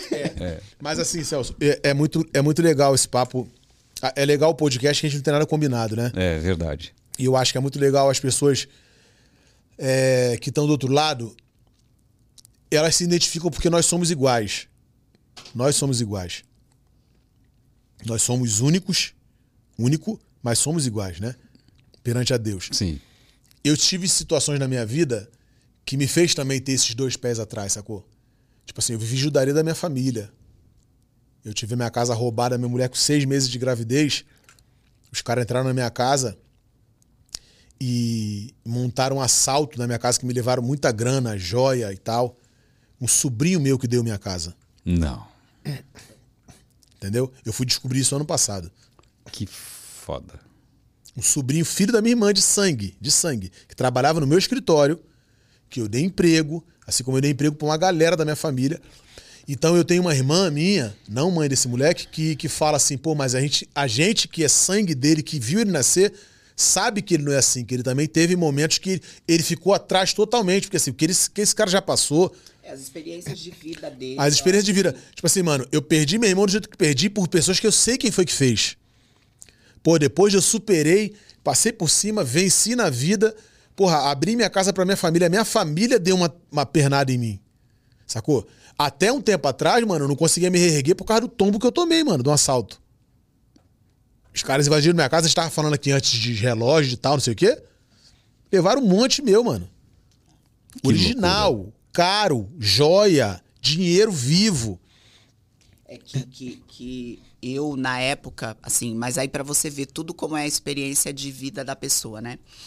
É, eu, pra mim, o lugar mais seguro pra se guardar era o banco. Mas pra ele, o lugar mais seguro pra se guardar era a nossa casa. Era essa a visão que ele tinha das coisas, assim. Então eu, eu achava um absurdo. Eu falava, amor, meu Deus, como não pode guardar esse dinheiro em casa? Por que, que você deixa esse dinheiro em casa e tal? E as pessoas que eram próximas, que eu tinha confiança, Você falava. Não sabiam. Sabiam. É, porque, por exemplo, assim, é, comprava imóveis. Aí, tipo, é, pagava assim, pô, mano, tudo conhecido, ele cantou, né, no Rio de Janeiro. Falava assim, não, eu vai lá em casa e pega o dinheiro. Aí o cara ia lá, tipo assim, todo mês e pegava Entendi. o dinheiro na mão. Entendeu? cara ah, tem que, crescendo, né? é, tem que investir Mas- em alguma coisa. Vai assim- lá. Mas mesmo assim, não foram pessoas de fora. É, não foram. É. O Rio de Janeiro tem essa parada, que é muito maneiro. O Rio de Janeiro é muito violento. Mas quem é cria, o famoso cria, quando tu ouvir alguém falar assim, pô, sou cria. Quem é cria de favela, quem vem no sofrimento, o próprio cara do crime, ele, Protege. ele fala, ele venceu, eles respeitam. A própria galera do, do crime, do tráfico, eles falam, mano, o moleque venceu. Ela tava comigo quando começou a namorar comigo. Presidente Vargas, central do Rio de Janeiro. O moleque veio, veio aqui, passou na frente do carro e voltou em mim, botou o braço e eu te roubar, mano, é agora. Pô, eu vi o cara vindo, o jeito que ele olhou, Seis e eu meia, seis e meia da tarde ou da noite, já escurecendo. Aí, tu é aquele maluco que canta, né? Eu falei, sou eu, mano. Aí, ia te roubar agora. Mas tu é maneiro, mano. Vou te roubar não, tu é responsável. Caralho, menor, porra, valeu. Demorou. Peguei o CD, pega o CD, DVD pra ele, toma, valeu, menor, porra, obrigado tal. Não, tu é responsável, vou te roubar não. Os caras da pista me respeitam. Eles sabem quem vem do sofrimento, eles sabem o que é a dificuldade de estar ali dentro. E, pô, mano, o menor teve uma chance, ele aproveitou e ele vai levar nosso nome e tal. Ele representa a gente. Mas a minha família me traiu. E como ficou a relação com a família depois disso? Eu não falo com quase ninguém na minha família hoje. Tá bom pra tu? Eu tô te falando um bagulho que eu nunca falei em lugar nenhum. Em lugar nenhum. Eu acho que eu não falo com 70% da minha família hoje. É, vários episódios. É, é uma frustração muito grande, É, a né? minha família é, É hoje- uma traição É. imperdoável. É. Só que esse tipo é, de traição, digamos assim, né, por parte da Aham. família, aconteceu em vários períodos da carreira dele. É, não foi só Enquanto Ah, não ele foi só não, isso. enquanto ele tava tipo assim voando, tudo acontecendo, aconteceram várias coisas, entendeu? É, de, é de você não ficar com dois pés pra trás, ficar com Todos. uma tudo. centopeia, É, com todos aí. os pés pra trás. É, é, Celso, eu pensava assim. Se a minha família faz isso comigo, imagina esses caras que não me conhecem. E o que a gente vê, né, de artistas que vieram de baixo, não tem muita. às vezes não tem muita informação, não tem, sabe como lidar com dinheiro, não tem uma, uma educação financeira e você vê contratos mal assinados. É, é, você vê empresários metendo a mão na grana da galera. Sim. É um negócio fora do comum. As- os artistas que eu ajudei no Domingo Legal, que é aquele cantor, o pedreiro, né, é, o Léo Nascimento, quando acabou o programa, eu falei, Léo, cuidado com os contratos que você vai assinar. Muita gente vai se aproximar de você, vai querer fazer contrato leonino, vai querer levar tudo de você, ficar com 80%. Você... Eu falei, toma cuidado. Cara, e mesmo assim, ele foi passado para trás muitas vezes. Hoje está bem. Mas é uma judiação, né? É uma, é uma, uma sacanagem brutal assim com as pessoas. Então agora a família é imperdoável, né? pelo amor de Deus, não dá para não dá para pensar. Pra gente encerrar, tem um quadrinho aqui que é pode ser verdade. Ficou bom para você, pode ser verdade. Pode ser verdade, quadro é. Já é o nome do quadro já de faz tempo. Nau- é como se fosse uma manchete de rádio. Naldo Bene diz: Cristiano Ronaldo falou que sou a voz número um do Brasil. Verdade, absolutamente verdade isso aí. Ele falou pra mim, o Marcelo que tá no Fluminense hoje, que foi quem me apresentou ao Cristiano Ronaldo, tava do lado. E tem uma foto nossa na internet, se as pessoas forem tirar uma foto, ele com o meu DVD na mão, porque ele me recebeu na boa e ele falou que aqui no Brasil ele, ele admirava o meu som, que ele assistia em casa, tipo no YouTube e tal. E eu no documentário do Cristiano Ronaldo, tá lá essa foto, eu e ele, dentro de Santiago Pô, que Bernabéu. legal, hein? junto com ele. Eu tive lá no aniversário do Rodrigo Faro que você tava. Sim, sim, sim. A irmã dele tava lá, sabia disso? Não, não sabia. Naquela noite a irmã dele tava lá. Armando Cristiano Ronaldo. É, ela falou, pô, minha irmã mandou um beijo pra você, tal. Ela tava com umas três, quatro pessoas da família dela. Aí eu ainda brinquei com o Faro, eu falei, ó, ele é chique. Falei, como é que tá ele? Ele mandou um beijo pra você, tal. Eu não te falei isso, né? Não, você falou. É, Kátia é o nome dela. Tava lá na festa. Não do sabia, Rodrigo. não. Aí eu falei, Kátia, ele é chique, né? Eu tive lá em Portugal recente, tem um, bairro lá que se chama bairro, cidade, não sei, se chama Faro, né? Pô, tal. Deu uma zoada no Rodrigo Faro. Mas ela tava lá nessa noite. Pô, que legal, hein? E, e ela, ela é minha amiga, a gente segue no Instagram e tal. E o Cristiano Ronaldo foi isso. Ele me falou, ele falou, mano, no Brasil, pra mim, você é o bicho. Pô, que bacana, hein? Naldo Bene diz que Gisele Bündchen estava na Sapucaí por sua causa. Eita ferro. A maior prova foi ela tá bebendo água de coco. Aquilo foi um combinado que a gente fez. Eu falei, não precisa se falar nada. As pessoas vão entender, porque assim, eu acho que é isso. A amizade, o carinho, a gente teve junto. Eu, fi- eu recebi um prêmio no Vice Gaia, em Miami, no museu. Tava Tony Canaan, Romero Brito, eu levei o Fed Joe pra cantar. E aí ela tava lá também, a gente se conheceu e ficou essa resenha toda. Agora no carnaval, com essa brincadeira toda, a gente misturou uma coisa com a outra, uma ação com uma verdade, né? E aí rolou essa parada dela. Não precisa falar nada, mas a aguinha de coco lá né, já era uma homenagem, porque eu vou- você quer Brahma ou quer água de coco? Ela quer água de coco. Por causa do Naldo. Naldo Bene vai trazer Cristiano Ronaldo para o Flamengo. Olha, eu iria agora. É. é, no momento que eu consegui liberar minha agenda, até essa coisa da luta com o Popó, que eu falei que minha agenda tava corridona e tal, Aham. eu- era um dos compromissos que eu tinha, que era ir pra Arábia. Só que pra ir pra Arábia, a gente não sabia. A empresa que, tava, me- que me contratou pra ir, pra fazer essa ação, a gente não imagina. Acho que até a empresa não sabia que era tão difícil um visto pra É Arábia. difícil. Muito difícil, eu não sabia. E aí eu falei, cara, eu já conheço ele, deixa a gente faz, pra fazer essa ação quando ele estiver em Portugal, quando ele estiver nos Estados Unidos, porque é muito mais fácil da gente ir.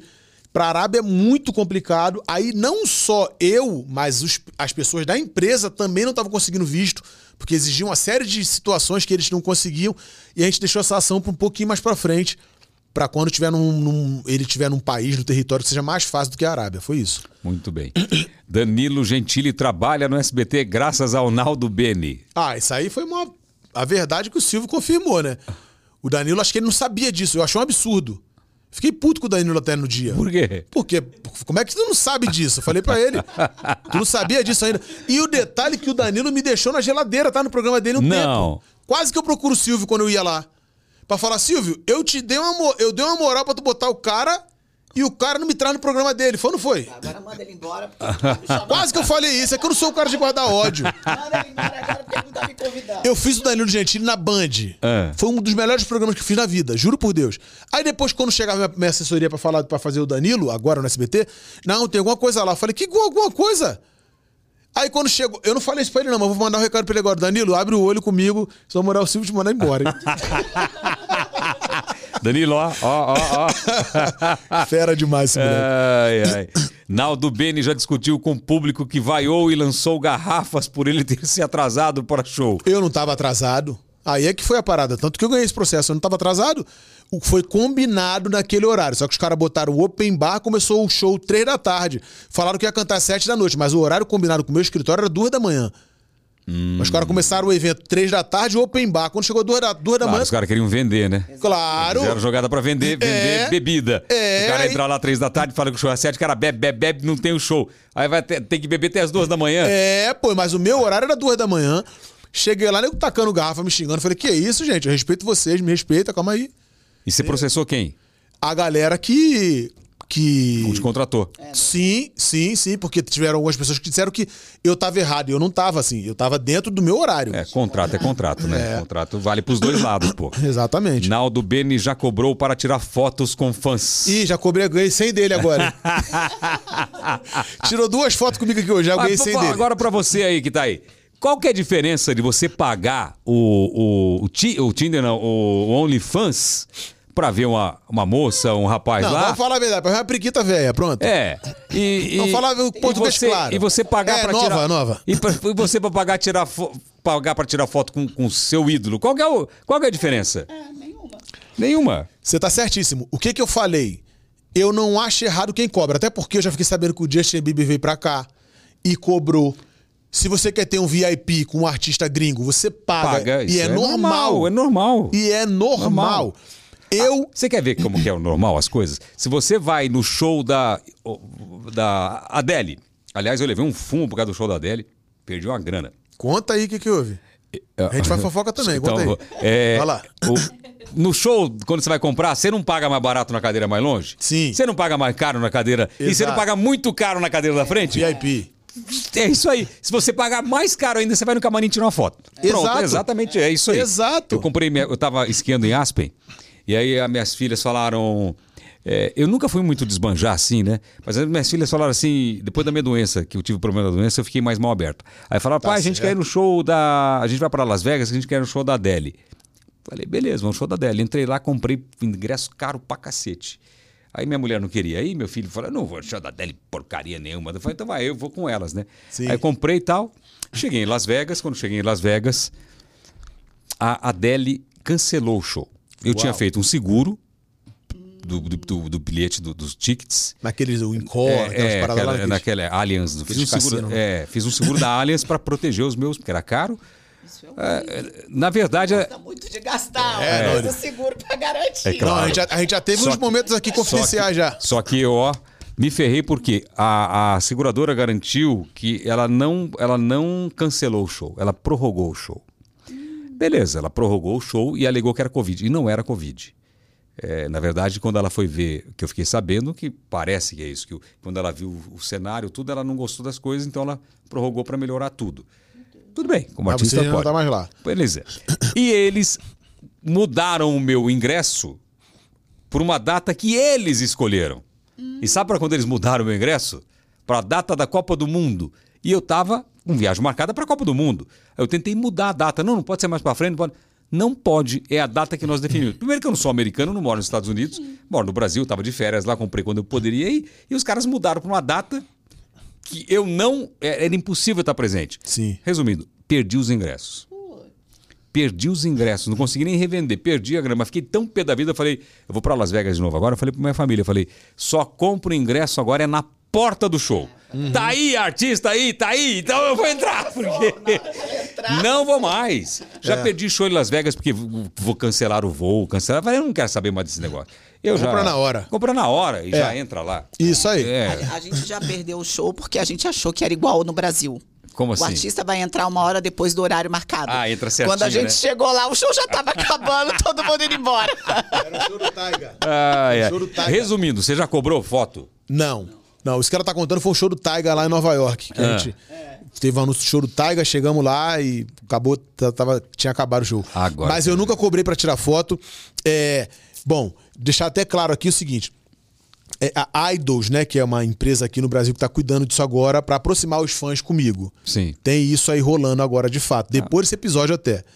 Tá? Pra, Pra poder fazer um, um- um momento especial. Por exe- Por exemplo, esse show agora que vai ser 20 de dezembro aqui em São Paulo, aí vai ter um, um momento diferencial pro, art- pro fã que quiser estar mais próximo de mim. Ótimo. E tal. Aí a gente até. plataforma. É, uma plataforma. Acabou até organizando Como é o melhor da isso. plataforma? Idols. Idols, é. Legal, hein? Depois eu até te boto em É, contato me- também. vou Eles são aqui até do, de, de Alphaville. De Alphaville, É. bacana. Ó, essa aqui é boa. Tem duas agora pesadíssimas pra vocês. E você tá ferrado porque ela tá aqui agora. Pode falar. Naldo Beni já declarou ter feito amor com a sua, com a sua esposa 37 vezes em uma semana. Lá, Naldo, Ih, Já é velha, né, amor? Vem cá, esse, esse que dá até hoje. hoje, É. 22 de novembro. Pô, então essa notícia tá velha, tem que se atualizar. Quantas vezes por semana? 41. Não, que 41? Poxa, Por claro. semana? 41, Olha- pera aí, co- Faz o carro. Vou fazer a conta. Não, Tá vai- bom. Não, vou fazer a conta. 41 dividido por 7. Isso, vai lá. 41 dividido por 7. Aham.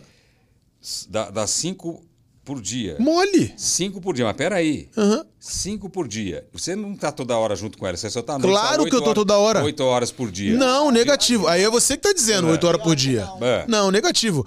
Olha, ela, aonde, aonde ela tá agora? Ela tá Comigo aqui, aqui. é. A gente tá indo pro Rio de Janeiro. Sim. Certo? Certo. É arriscado que na estrada já role um rally rola. Olha, colocou é guarda aqui pra gente parar. No Né? Vai seguir a gente, Pa- a gente para Celso, é o no- seguinte. Eu vou pros shows, sempre levo minha mulher comigo. Sim. Sempre. Minha digníssima esposa tá comigo. A gente chega no hotel meio-dia. Porra, chegamos, guardamos a mala. Pô, caramba, que quarto bonito, tem uma sauna. Não tem nada hidro. fazer? Pronto, tome. Pô, Pra um lado, olha pro outro. vamos namorar, beijar na boca. Pá, pá. Pronto, isso aí. Tira um cochilinho. Ih, tá na hora de almoçar. Almoçou, legal, tal, beleza. Pá, aí vem uma televisão, não sei o quê. Daqui a pouquinho, 5, 6 da tarde, outro. Tome-lhe golaço na- no ângulo. Pá. Aí, quando é Mas 7, peraí, 8. tudo bem. Mas com uma sanfonada não acaba o forró, então. Tá maluco, mano? Duas pedaladas não cai a corrente Irmão, assim, se eu tivesse mentindo, É. ela ia me. Fala aí, mano. Não, pelo contrário, né, filho? Me perturba. Te perturba. Nossa Pô, esse- senhora. esse tempo- essa temporada dela. Até, até puxei até com força. O mi- microfone ficou até em pé. Essa temporada dela, dela de, de lipo, É. de, de pós-lipo. derrubei puta, água, eu tô é. sofrendo. Ah, é? Tô sofrendo. Tô derrubando e É, coloquei, porque- água, coloquei de ponta cabeça. Eu Fui Aí, arrumar, tá coloquei vendo? de ponta cabeça agora. Tá vendo? É, é a confirmação. Olha, tá, ele passou uma semana dessa aí, todo Marrudo. sério. é, O dia, todo dia assim. Marrento. Eu tô estranho. Eu falei, Ih, tá estranho e tal. Aí daqui a pouco, passou um dia, ele... Não, sabe por que eu tô estranho? Falei, por que você tá estranho? Porque eu não gosto de você ficar longe de mim. Ah, Mas porque eu toda, né, de Não cheia de placa aqui, ó. Não dá pra dormir direito. calor e tal. Aí eu fico distante um pouco, mas não, ele quer ficar grudado em mim o tempo inteiro. Eu já sei porque que ele quer ficar grudado. É, então eu tenho que ficar distante, porque eu não tô podendo oferecer o que ele quer. entendeu? Mas, bicho, é verdade. Quantos anos casados? 13 E anos. no- Esse fogo não diminui? Não, aumenta, só aumenta. Graças a Deus. Não é. foi nada. Agora a última aqui é boa, hein? Não sei se já falaram sobre isso. Naldo e Naldo Beni e Moranguinho já fizeram sexo a três. Não, falei disso. Você falou? Não, falei disso aqui ainda há pouco. Eu falei que É. assim, que. Ah, falei, ainda mais com mais experiência, do jeito que hoje eu sou um tigrão, sabe? Não sei o que, não sei o É. que. E já foi falado, mesmo, né, de uma forma muito espontânea e sem nossa vontade, que acabou vazando isso. Mas. É, eu não gosto muito de falar sobre esse assunto, na verdade, não. Assim, é porque foi um, é um negócio muito íntimo, né? Mas vazaram isso. Ah, vazaram isso? É. Aí a gente, eu falei, ah, vou assumir, né? Fazer o quê? Aí assumimos a história da aventura. A cara do Mas Tigrão. foi isso. Olha a cara do Tigrão! Ficou com vergonha? Ah, tá, tá rosado. É, O cara do tigrão é porque. é a cara dele, a cara dele de. é, também segurar esse homem com esse fogo todo, né? Pronto. É. É por aí. Tive que chamar o bombeiro. O que, que você acha da. Mudando de saco pra mala. É, a Anitta foi referência pra você, não? Ou você foi referência pra Anitta? Como que é isso? Isso dito por ela. É por ela? Isso dito por ela, que eu fui uma referência pra ela não só do gênero, mas é, da, da estrutura que eu tinha naquele momento, naquele período, né? Eu, eu tinha. Mano, eu tinha assessor de rádio e TV no Rio, rádio e TV em São Paulo, rádio e TV em Minas. Era uma estrutura que nem no multinacional tem. Ah, não, nem só, só isso, né? Acho que tudo. Ele viajava com um que- ônibus double deck, uma carreta. Como que quem embolou essa estrutura toda? Eu. Você? É. Eu. Você tem a cabeça boa de empreendedor, então. Tenho muita, mano. É- era assustador. A Camila. Nunca teve ninguém, né? Nenhum empresário, Nada. nenhuma gravadora multinacional injetando dinheiro. Era todo investimento que ele fazia. Tipo, ganhava e investia na É, carreira. eu, eu, fa- eu era assim, se eu fizesse 100 mil no mês, eu gastava 60. In- Investimento. Investimento. é. Tá. Eu era assim. Aí a Camila Fialho, né, que hoje todo mundo conhece, quando eu saio do escritório da K2L, ela pegou a Anitta, né? E eu lembro que teve dois episódios que a, a Camila falou assim pra mim: Não, eu vou parar aqui porque, pô, você investe muito, você gasta muito. E aí ela chamou a Ellen pra conversar comigo. É porque ele gostava muito de ensaiar. Então ele ensaiava com os dançarinos, ensaiava com a banda. Isso tem um custo. Isso tem um custo, porque tinha que pagar a galera os ensaios, né? E, e a Camila, como ela trabalhava com o funk, ela veio da Furacão 2000 e tudo, ela não tinha a mesma visão que ele tinha. Do que era pro futuro. Do ba- de banda, ela achava que era demais usar a banda, que não precisava daquele balé todo, aquelas coisas. Então ela falou, Ellen, tem que falar com ele, porque ele ensaia muito e é um custo, porque tem que ficar pagando a galera e tal. Mas eu, eu acho que isso se encaixa assim. Os seus sonhos são os seus sonhos. Sim. Né? Então ninguém vai sonhar e, e sentir ou imaginar o que você tem dentro de você, né? Então ele era a pessoa realmente que acreditava e, E, e foi por que, que atrás. você ensaiava tanto? Porque eu já sabia que eu ia chegar nos. Eu já queria aquela coisa. Eu já, mano, eu tinha uma certeza de que eu ia chegar nos grandes palcos.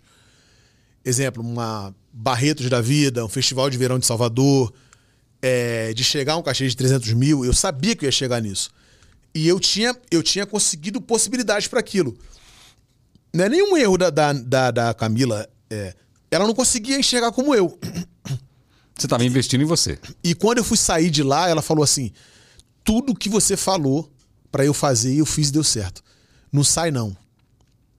Porque se você falar pra mim semana que vem que você quer gravar um DVD no Maracanã, descendo de helicóptero de cabeça pra baixo, eu vou fazer. Porque vai dar certo. Ela me fez esse pedido até. E foi assim. Tanto que, assim, hoje existe um gênero musical que não existia no país. Isso é muito sério, né? Sim. Isso é muito sério. Isso vai ficar na, na história, né? Isso é pra, é pra sempre. Quando falarem, vamos falar disso, né? Não tem como você falar na história do funk e você chegar de 2009 a 2012 e não citar esses três anos desse suor que eu entreguei ali. Logicamente, eu preciso agradecer ao Gramaster Rafael, que foi o cara que gravou a Tassurdo e foi lá no Malboro pedir pro cara tocar. O Gramaster Rafael, lá na Intendente Magalhães, lá em Vila Valqueire, gravou eu e meu irmão. Eu arrumei um amor. Ah, essa é um- um- um DJ que faz hoje o baile. Eu amo baile funk no Rio de Janeiro, que é um grande DJ no Rio de Janeiro. Eu preciso agradecer ao Meinha, que foi o cara que foi lá dentro do Citibank comigo. Eu, Meinha e Camila Fialho. E ele falou assim pro cara da Time for Fun. O Naldo precisa te contar aqui a história dele. Time for Fun é a, a empresa que fez agora a Taylor Swift. E dentro do Citibank nunca tinha acontecido um evento de funk. Nilson ou Wilson, que é o nome do gerente da Time for Fun. Aí ele falou assim: Mas vocês vão quebrar o meu shopping? É funk? Não sei o que. Eu falei: Não, não, não, não. É uma outra onda que tá acontecendo. E o Meinha comigo, representando a FM o dia lá, do lado. Não, não, o Naldo, ele mudou a cena da música no Brasil. Aí o cara, como é que é? Eu comecei a contar. Falei: Olha, eu venho da Vila do Pinheiro, eu tinha um sonho de fazer um espetáculo e tal, tal, tal. O cara falou assim: Você merece gravar aqui. Agora eu entendi o que, que é. Você merece. Então eu preciso agradecer ao Meinha que foi lá comigo, ao Markson Miller que vestiu a camisa e fez o produto. Hoje, se eu posso dizer que existe Naldo e Anitta no Brasil, foi o Markson Miller que vestiu a camisa e falou: o Rio de Janeiro precisa mostrar para o Brasil e para o mundo que existe isso aqui acontecendo. Ele deu voz pra gente dentro da rádio. O Markson Miller era o diretor da rádio na época, na FM o Dia, e ele fez aquilo por amor à nossa parada. Não teve Que relação legal, de hein? dinheiro, de. Que legal. Eu nunca dei um centavo pro cara, nunca... foi isso. E eu entendia que a minha cena musical era muito forte. Depois as coisas mudam, né? Aí vem outros negócios e tal, Sim. escritórios e tal, pá. Mas foi assim que aconteceu. E aí hoje a gente pode dizer assim: é, é claro que todos os artistas de funk têm seu, sua responsabilidade, né? De tudo que aconteceu. Willy Duda, Claudinho Bochecha, Márcio Goró, Dani Tafarel, Furacão 2000, DJ Malboro. É, eu, eu gravei a primeira música que fez o Denis explodir como o Denis DJ hoje. O Denis me fez esse pedido e eu atendi, porque eu gosto dele.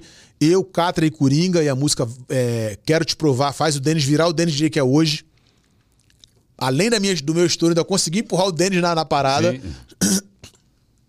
E hoje, musicalmente falando, é, se eu estiver falando uma coisa errada aqui, eu acho que as pessoas que vão estar assistindo esse podcast aqui vai entender que eu não tô falando besteira, que foi isso que aconteceu de fato.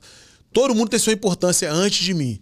Eu posso falar da- do que eu fiz de mim pra frente, que eu acho que foi Entendi. muito saudável pro gênero. Que legal. Que, que, você, que sonho você quer realizar ainda? Olha, graças a Deus, tô te falando do fundo do meu coração. Eu me sinto um cara realizado. Já. De fato. Eu tinha um filho, eu tenho uma filha. Eu tenho um casal, menino e menina. Eu tenho uma mulher que eu admiro todos os dias. Eu brinco com ela até que eu falo assim: caramba, você é um exemplo de ser humano, assim, pro mundo, né? eu tenho mais do que eu merecia. Eu acho que eu. Por mais que minha mãe orou por mim, por mais que eu tinha um desejo de, de conquistar as coisas, Deus me fez viver coisas muito grandes e vai me fazer viver maiores, que eu tenho certeza disso. Como isso aqui hoje. Sabia disso? Isso aqui pra mim hoje, de verdade, eu, eu tenho você. Pra mim, eu tô conversando com o Silvio Santos. Quem me dera. Não, mas é, o- é, o- é a minha consciência. Sim. Porque as coisas e o tempo, o time das coisas, eles mudam. O Silvio Santos não ia estar comigo conversando aqui hoje. Mas a importância pro brasileiro. Pode gravar isso que eu tô dizendo. Pra cabeça do brasileiro, o Silvio Santos hoje é você. Não é ele mais. Porque ele todo mundo já entende que ele já tá cascudão, pá, merece ter o descanso dele. É você. Gugu não tá mais aqui com a gente. O Silvio Santos hoje é você. Então hoje eu tô conversando com o Silvio Santos. Eu tô podendo contar um pouco do que eu vivi. Eu ouvi de uma psicóloga. O ser humano é os reflexos de experiência de vida dele. Eu tô podendo contar isso pro cara que eu considero o Silvio Santos, mano. Isso pra mim hoje aqui. Não, É e, e ouvir muito- a sua história é inspirador pra mim e pra muitas pessoas. É incrível. Irmão, é pra mim é muito grandioso isso aqui hoje. É muito grandioso. Pô, que legal. Então, tô te falando do fundo do meu coração. E eu não sou um cara de ficar contando história. Eu até apanho muito por isso, por chegar e falar sem, sem filtro e tal. Mas eu, eu considero isso aqui hoje, se você não. Se você é, é, entender o peso das minhas palavras aqui, eu considero isso aqui como um, um- mais um nível da minha carreira. Pô, que legal. Você sabe que receber as pessoas aqui, por exemplo, a gente admira o Naldo pelo sucesso, conhece da televisão e tal. A gente não sabe da história profundamente, né? E quando você aqui nessa conversa aqui, você, cara, vem, vem tudo que você fala, eu fico imaginando tudo que você viveu, e vai passando um filme, a, a admiração é incrível, aumenta muito. E não só a minha, de quem, quem tá- de quem tá assistindo. Fala, cara, olha a história do cara. E né? isso é muito profundo quando você Ó. entende que o que você está fazendo aqui. Eita, nós. O que você está fazendo aqui faz parte do seu sonho. É uma missão que você tem. Olha o espaço que você tá me dando para as pessoas ouvirem em casa. Então o cara fala assim, mano, eu tô numa lenha danada. Mano, você vai vencer. Exatamente isso. Você pode vencer. Depende de você, brother. Deus já botou em você a centelha de vitória. Já tá faz- a faísca já, já tá aí. Depende de você para ele incendiar. Mas você tá me dando esse espaço para isso aqui acontecer. Você tá dando espaço para eu falar de coisas que de repente parecia que eram coisas estranhas. Olha o peso que tem isso. Alguém me viu diferente, Não. mas ela pode falar um pouquinho melhor e me ajudar a mostrar que eu não sou e, isso. E você abriu o coração da maneira que você abriu, né? Com, com sinceridade, falando de tudo. Cara, você falou de tudo da sua vida. Tudo, tudo. tudo. Coisas que você nunca contou, Exato. né? É um negócio muito bacana. Exato. Que legado você quer deixar? Ah, eu acredito que se eu deixar a garra que eu busquei executar na pista pro meu filho e pra minha filha, já tá legal. Pô, isso é bacana. Pra mim tá legal. Se eu ficar pro Brasil, ótimo. Mas se eu ficar pro meu filho e pra minha filha, já valeu. Já valeu, né? Já valeu. Isso é bem profundo, não é verdade? Como que filho muda a nossa visão de vida, né? Se eu ficar pro Brasil, legal. Pros filhos, basta também, né? É isso aí. Eu acho que quando você falou para mim fora do ar que seu pai trabalhou muito e que não te orientava de algumas coisas, é, é meio cíclico, né? Quando o seu pai não faz uma coisa, você vai lá e faz o que ele não fez, né? Posso Certamente te confidenciar outra parada? pode. Agora na pandemia, uma irmã minha fez aniversário E aí eu tinha o hábito de fazer isso com a minha mãe. Minha mãe, pô, de uma favela do Rio de Janeiro, né? Não teve vida legal. Aí depois, quando eu comecei a ganhar grana, eu fazia isso, né? A gente fazia isso. De levar ela para sempre para jantar, ela amava isso. Eu comprava, compra um vestido, né? ela ajudava a minha mãe, compra roupa minha sogra, tá, vamos, vamos, vamos passear, vamos jantar, tal. Minha mãe faleceu em 2013, 10 anos atrás. E aí eu passei a fazer isso sempre que pode com a minha família. Minha irmã fez aniversário, dentro da pandemia, tava acabando a pandemia. Aí levei meu pai, minhas irmãs e tal, assim, né? É, para jantar, pra, em comemoração ao aniversário da minha irmã. E aí nessa noite, meu pai até pegou Covid nesse dia, né? Tadinho. Ainda bem que ele não faleceu, tá com 80 anos. Mas ele pegou nesse dia. A gente acha que foi. Mas nessa noite, ele falou assim: meu filho, eu nunca te dei um beijo e nunca conversei contigo porque meu, meu seu avô nunca me fez, nunca me deu isso. Caramba. É, eu, eles eram. É, o meu pai me deu um beijo na testa uma vez na vida. Pode isso, não. Então, mano, sabe o que, que eu acho hoje? Eu pensei um pouquinho assim, do que, que a gente pudesse conversar. Eu queria muito que hoje as pessoas gravassem desse momento, é, desse podcast aqui, que você entendesse o que, que é liberar perdão. Eu queria deixar registrado isso aqui. Porque eu vivi algumas coisas na vida e eu, e eu vivi. é, eu passei por situações na pele por coisas que a vida me trouxe. E eu tive que liberar perdão. De entender que esse liberar perdão, eu estava ajudando a pessoa que me fez passar por aquilo, que ela também queria ter o perdão e também liberar perdão para aquela outra pessoa. É um ciclo que, se você não parar aqui, ele não vai morrer nunca. Então eu acho que é isso. É, é muito duro, é muito difícil, mas faz muito bem para você Perdoar. Perdoar. Mas, por exemplo, algumas pessoas. Você perdoou todo mundo que, te, que te- Por exemplo, quem te traiu. Perdoou, mas não conversa. É porque fica a questão da segurança própria. Entendi. Sacou? Eu tinha meios de não deixar passar em branco. Mas eu não fiz. Entendi. Eu achei melhor Você escolheu se libertar disso, né? Ficar livre. eu ter o sorriso da minha filha e da minha mulher todos os dias. Ok. E tá na mão de Deus. Justiça divina. O que você faz aqui, você paga aqui, você colhe aqui. Anti- Antigamente o pessoal falava assim: castigo vem a cavalo. Hoje ele vem de avião. Rapidinho. Exatamente. Rapidinho. E, e o que você planta, meu amigo, você vai colher rapidamente. Vai. Plantou bem, vai colher o E bem. olha o que Deus fez, tá? Mano, eu vou te falar uma outra parada que eu nunca falei com ninguém, em lugar nenhum. Todos esses podcasts que eu passei e, e entrevistas e tal. Eu parei uma vez na varanda da minha casa. E aí eu fiz uma conta de quanto tinham me roubado nessa, nessa ajudaria, nessa sacanagem, se ligou? E eu vi ela sorrindo e minha filha. Eu falei assim, eu pagaria isso aí por, por isso, pelo sorriso delas. Eu sozinho e Deus, brother. Só eu e Deus. Eu engoli aquela porra ali. A seco. Tô te falando que eu nunca contei pra ninguém. Eu engoli a seco e falei assim: eu vou pagar isso por elas. Eu prefiro ver o sorriso delas. Entendi. Por isso que eu não fiz nada. Cara, e tem um outro ponto também que eu vou te falar aqui. Você é um cara super saudável. Tem saúde para correr atrás fazer, refazer esse caminho que você fez com muita dificuldade. Quando a gente passa por um problema de saúde que não é material, você fala assim: eu daria tudo que eu tenho do material só para falar assim, você tem 100% de saúde.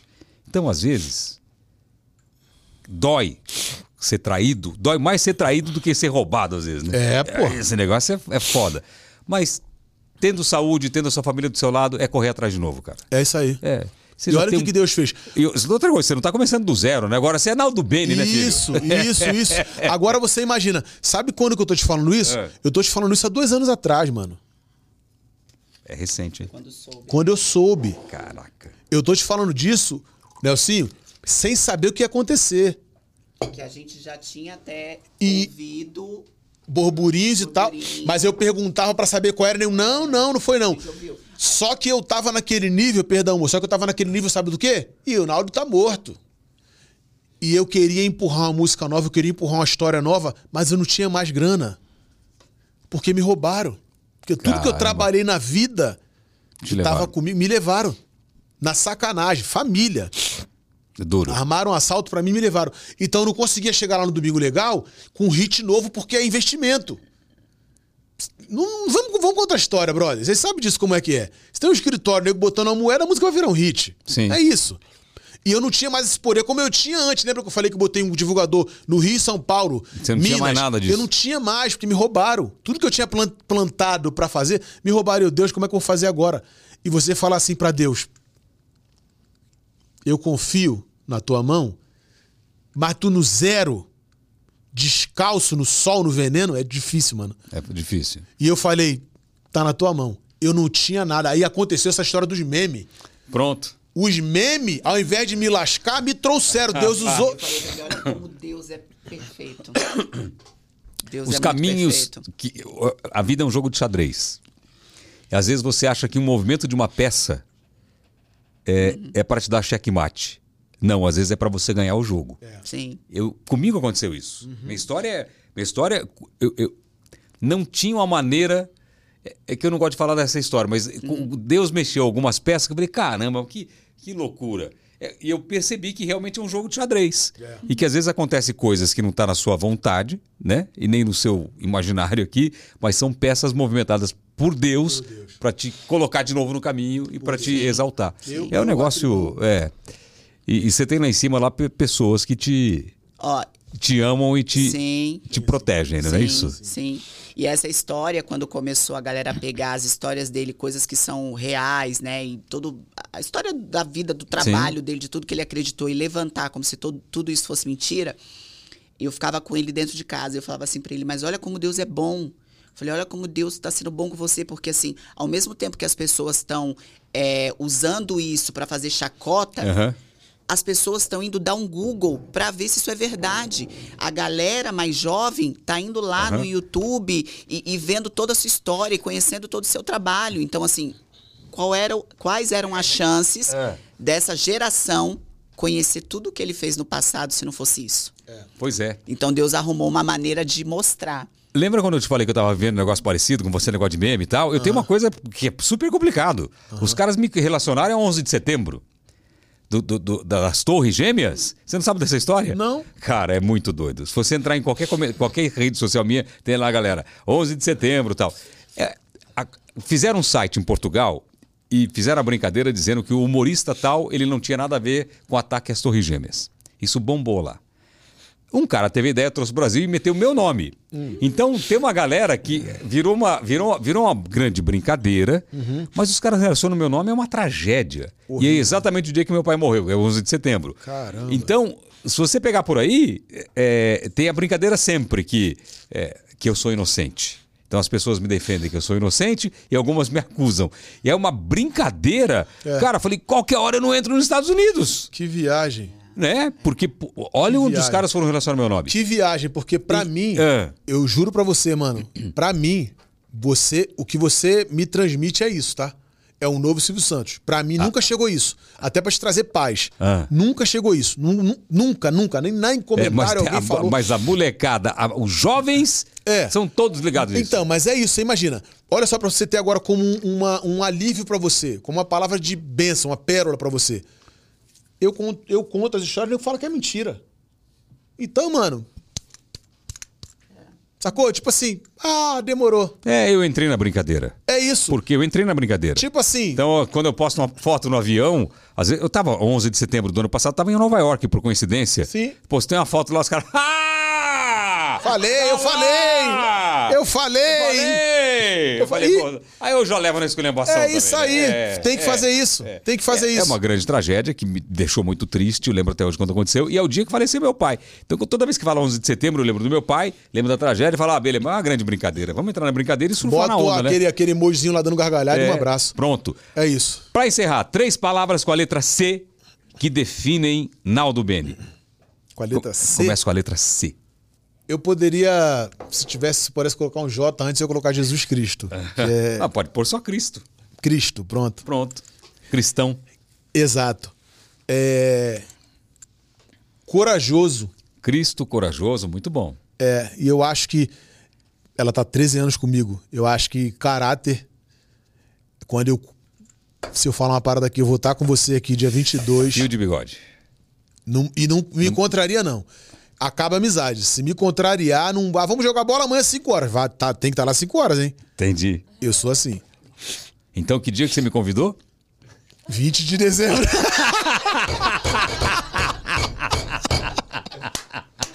Nelson, me convidou 20 de dezembro. vou ter Esse é vagabundo, esse é vagabundo. Esse é vagabundo Esse você não mesmo. precisa convidar, não, né? Nelson, Tá. apa- aparece Silvio, aqui, Nelson. Se o, Silvio não for, se o Silvio não for, não tem show. É, é, aparece desse lado aqui, Nelson, é mais fácil. Não, É, o Silvio é, aí. nosso parceiro de. Nelson é nosso Não, brother. esse aqui. Nelson é de É ouro. o maior jabazeiro do mundo, esse aqui. Olha lá, olha lá, olha lá. E aí, Nelson, tudo bem? Aí, ó, Nelson. Esse tá é o grande Nelson. É, grande Nelson. Eu só chamo ele de Silvio, só chamo ele de Silvio. Vai, vai, vai, muito obrigado, muito obrigado. É, é, é, pra aí, sai para isso. Esse é de ouro, esse é um brother nosso que eu tenho o maior É, eu carinho. também tenho, gosto muito dele. Ellen, obrigado pela sua presença aqui. Foi muito legal te rever. Ah, obrigada né, a e saber que você. você tá tão bem. É muito legal ver o jeito que ele te olha. Você não vê isso, né? Porque quando você tá olhando pra cá, eu tô vendo ele. Esse homem é extremamente apaixonado por você. Então, eu vejo, sabia? Você vê? Eu vejo. Caramba, é eu muito vejo legal. porque é, desde o início do, do nosso relacionamento tinha uma coisa que me marcava muito, que era o brilho nos olhos.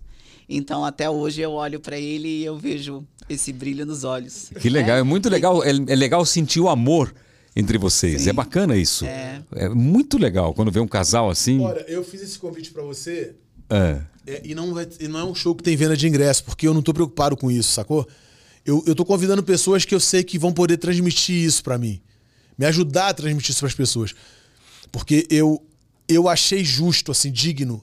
Eu fiz um álbum pra ela e é um show que eu quero dedicar a ela. Então, imagina se você pudesse fazer uma homena- uma homenagem pra sua esposa, que é sua parceira, Sim. que batalha junto com você todos, os dias, e você pudesse convidar pessoas pra conviver, pra compartilhar esse momento.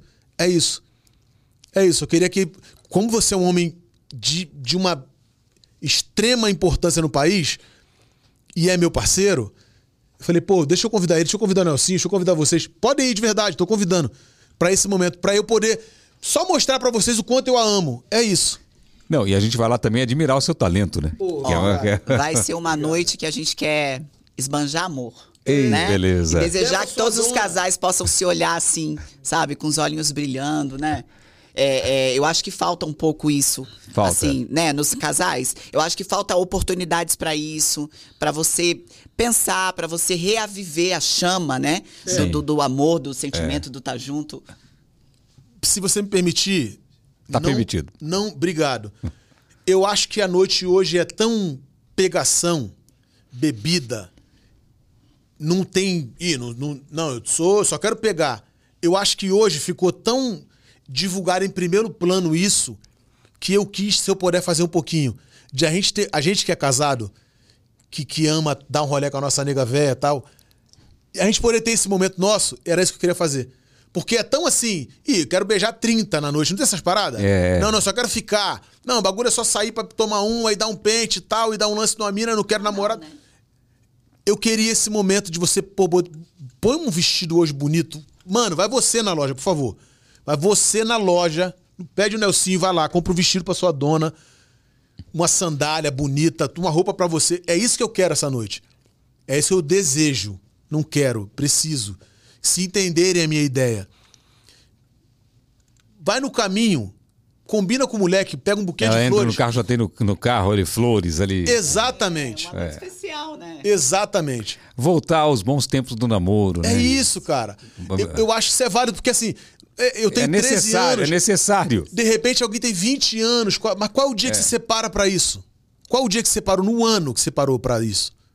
Dá pra entender? Um cara que tem seis meses de namoro, mas já tá seis meses de namoro. Separa esse dia pra isso aqui. Vai ser muito legal. É importante isso, né, pro relacionamento. Aliás, se você quiser saber se seu marido ainda te ama, é, você faz o seguinte: você pega a quantidade de beijos que ele te dá no dia, multiplica por 200, não, multiplica por 20. Pega os beijos que ele te dá, multiplica por 20.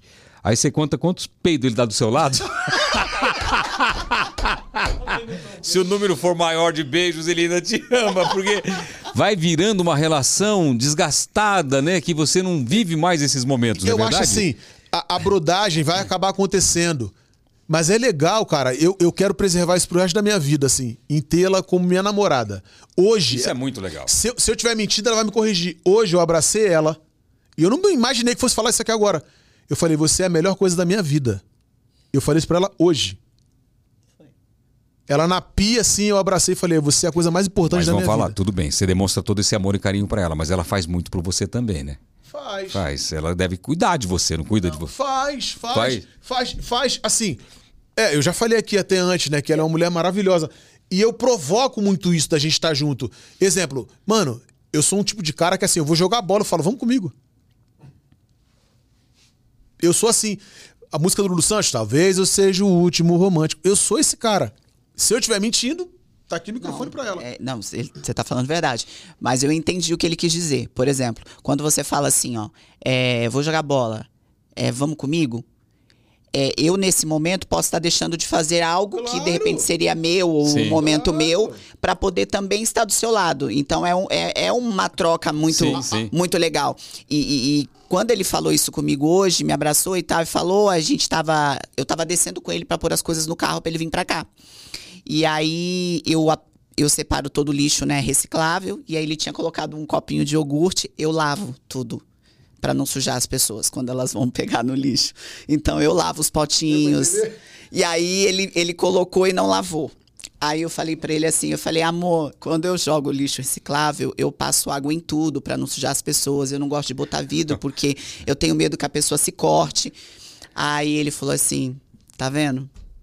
Eu realmente escolhi a mulher certa. Tipo assim, cara, como você é, né? Pra Agora ele, você assim, imagina o cara pegando é lá o copinho, o cara vai pegar o copinho de iogurte, ele tá doido pra passar o dedo e e fala: Meu, essa dona é muito mão de vaca, ela não deixa nada. Não tem nada que não é possível. Mas, né, ele falando assim, pô, você, você tá se preocupando, né, com outras pessoas, tá se preocupado até Sim. com gente que você não conhece, que você não sabe quem é que vai pegar, mas... Isso é assim, muito legal. É, são coisas que ele, né, que admira em mim, assim. É, e eu, eu, é algo que é surreal, mas eu, eu gosto muito de cuidar da minha família. Não, se você tem essa preocupação Eu com os outros que vão pegar o lixo reciclável, imagine com quem tá próximo, tá perto É. de você. Não, você eu passa gosto isso. muito. Você passa isso. Você Que passa, bom. você passa. É por isso que eu falei que ela Eu faz tenho por muito- você. é, eu tenho muito prazer. É, que legal. E tem uma coisa é muito legal assim que me marcou muito que é, a gente perdeu minha sogra, né? Um mês depois do nosso casamento. E, e ela tava com câncer, foi muito difícil. Mas aí um dia eu tava saindo do quarto dela e ela me chamou. E ela já quase não falava, sabe? E ela fez uma voz bem forte, assim, para tentar me chamar. Eu voltei, segurei na mão dela, né? Que foi, minha sogra, que foi? E aí a minha sogra falou assim pra mim: cuida do meu filho pra mim. Aí o que, minha sogra? Ela falou assim: cuida do meu filho pra mim. Eu falei: ó, minha sogra, para com essa história. Esse garoto tá muita dor de cabeça. Sozinha não dá certo. Aí ela falou assim: cuida do meu filho pra mim, porque meu filho precisa de você. E aí eu saí do quarto e eu chorei muito. Chorei, chorei, chorei, chorei, chorei. E ele olhava pra mim, por que, que você tá chorando assim? Por que, que você tá chorando assim? E aí teve uma hora que ele falou assim: Você tá chorando assim porque você não quer cuidar de mim? E eu falei pra ele: Não, eu tô chorando Mas assim. ele não sabia que a mãe tinha falado? Não, eu Ah, contei, contou mas aí ele. Ah, ele, ele entendi. falou: Mas tá, tá minha mãe chorando? falou isso pra você, É. então você tá chorando porque você não quer cuidar de mim? E eu falei: Não, eu tô chorando porque sua mãe tá se despedindo. E a sua mãe tá se despedindo, entregando você pra mim. Uma mãe jamais entrega um filho pra quem ela não ama. Para quem ela não tem a certeza de que vai cuidar como ela cuidaria. Então, eu, eu tenho essa missão com ele, assim, real, de, de cuidar, né, em todos os sentidos, assim, porque um relacionamento não é fácil. Então, tem hora que você precisa ter calma, você precisa ter paciência, sabe? Tem hora que perde o chão e você, opa, volta, vem aqui. Então eu acho que a gente tem essa troca muito legal, sabe? Então quando eu fui pra fazenda que a minha cunhada falou assim: "Ronaldo não vai conseguir ficar sem você". É porque a gente tem isso. A gente é muito parceiro um do outro, a gente é muito Alma gêmea. é. É Muito isso. legal. Que história, hein? Pra gente encerrar, vai ter que ter o quê? Vai ter que ter! Vai ter que ter beijinho! Ah, beijo- Agora beijo é vai! fácil, Corta né? pra lá, vai! Beijinho aí! Esse é só o começo. Aí, só o começo, aí pronto, aí. O amor é lindo. o Senhoras e senhores, Ellen. Espera, estrada que me espera agora no comigo. o banco do carro já vai deitado. Naldo, obrigado pela presença aqui. Deus lhe pague, meu irmão. Muito obrigado. Ellen, prazer rever você. Tá tão longe aqui, né? Beijo, prazer rever você. Senhoras e senhores, Ellen e Naldo Beni. Casal maravilhoso. E a você, muito obrigado. Não esqueça de se inscrever, compartilhar aqui, comenta aí que eu quero ler o seu comentário, tá bom? Obrigado a todo mundo e até o próximo Pode Ser. Pode ser?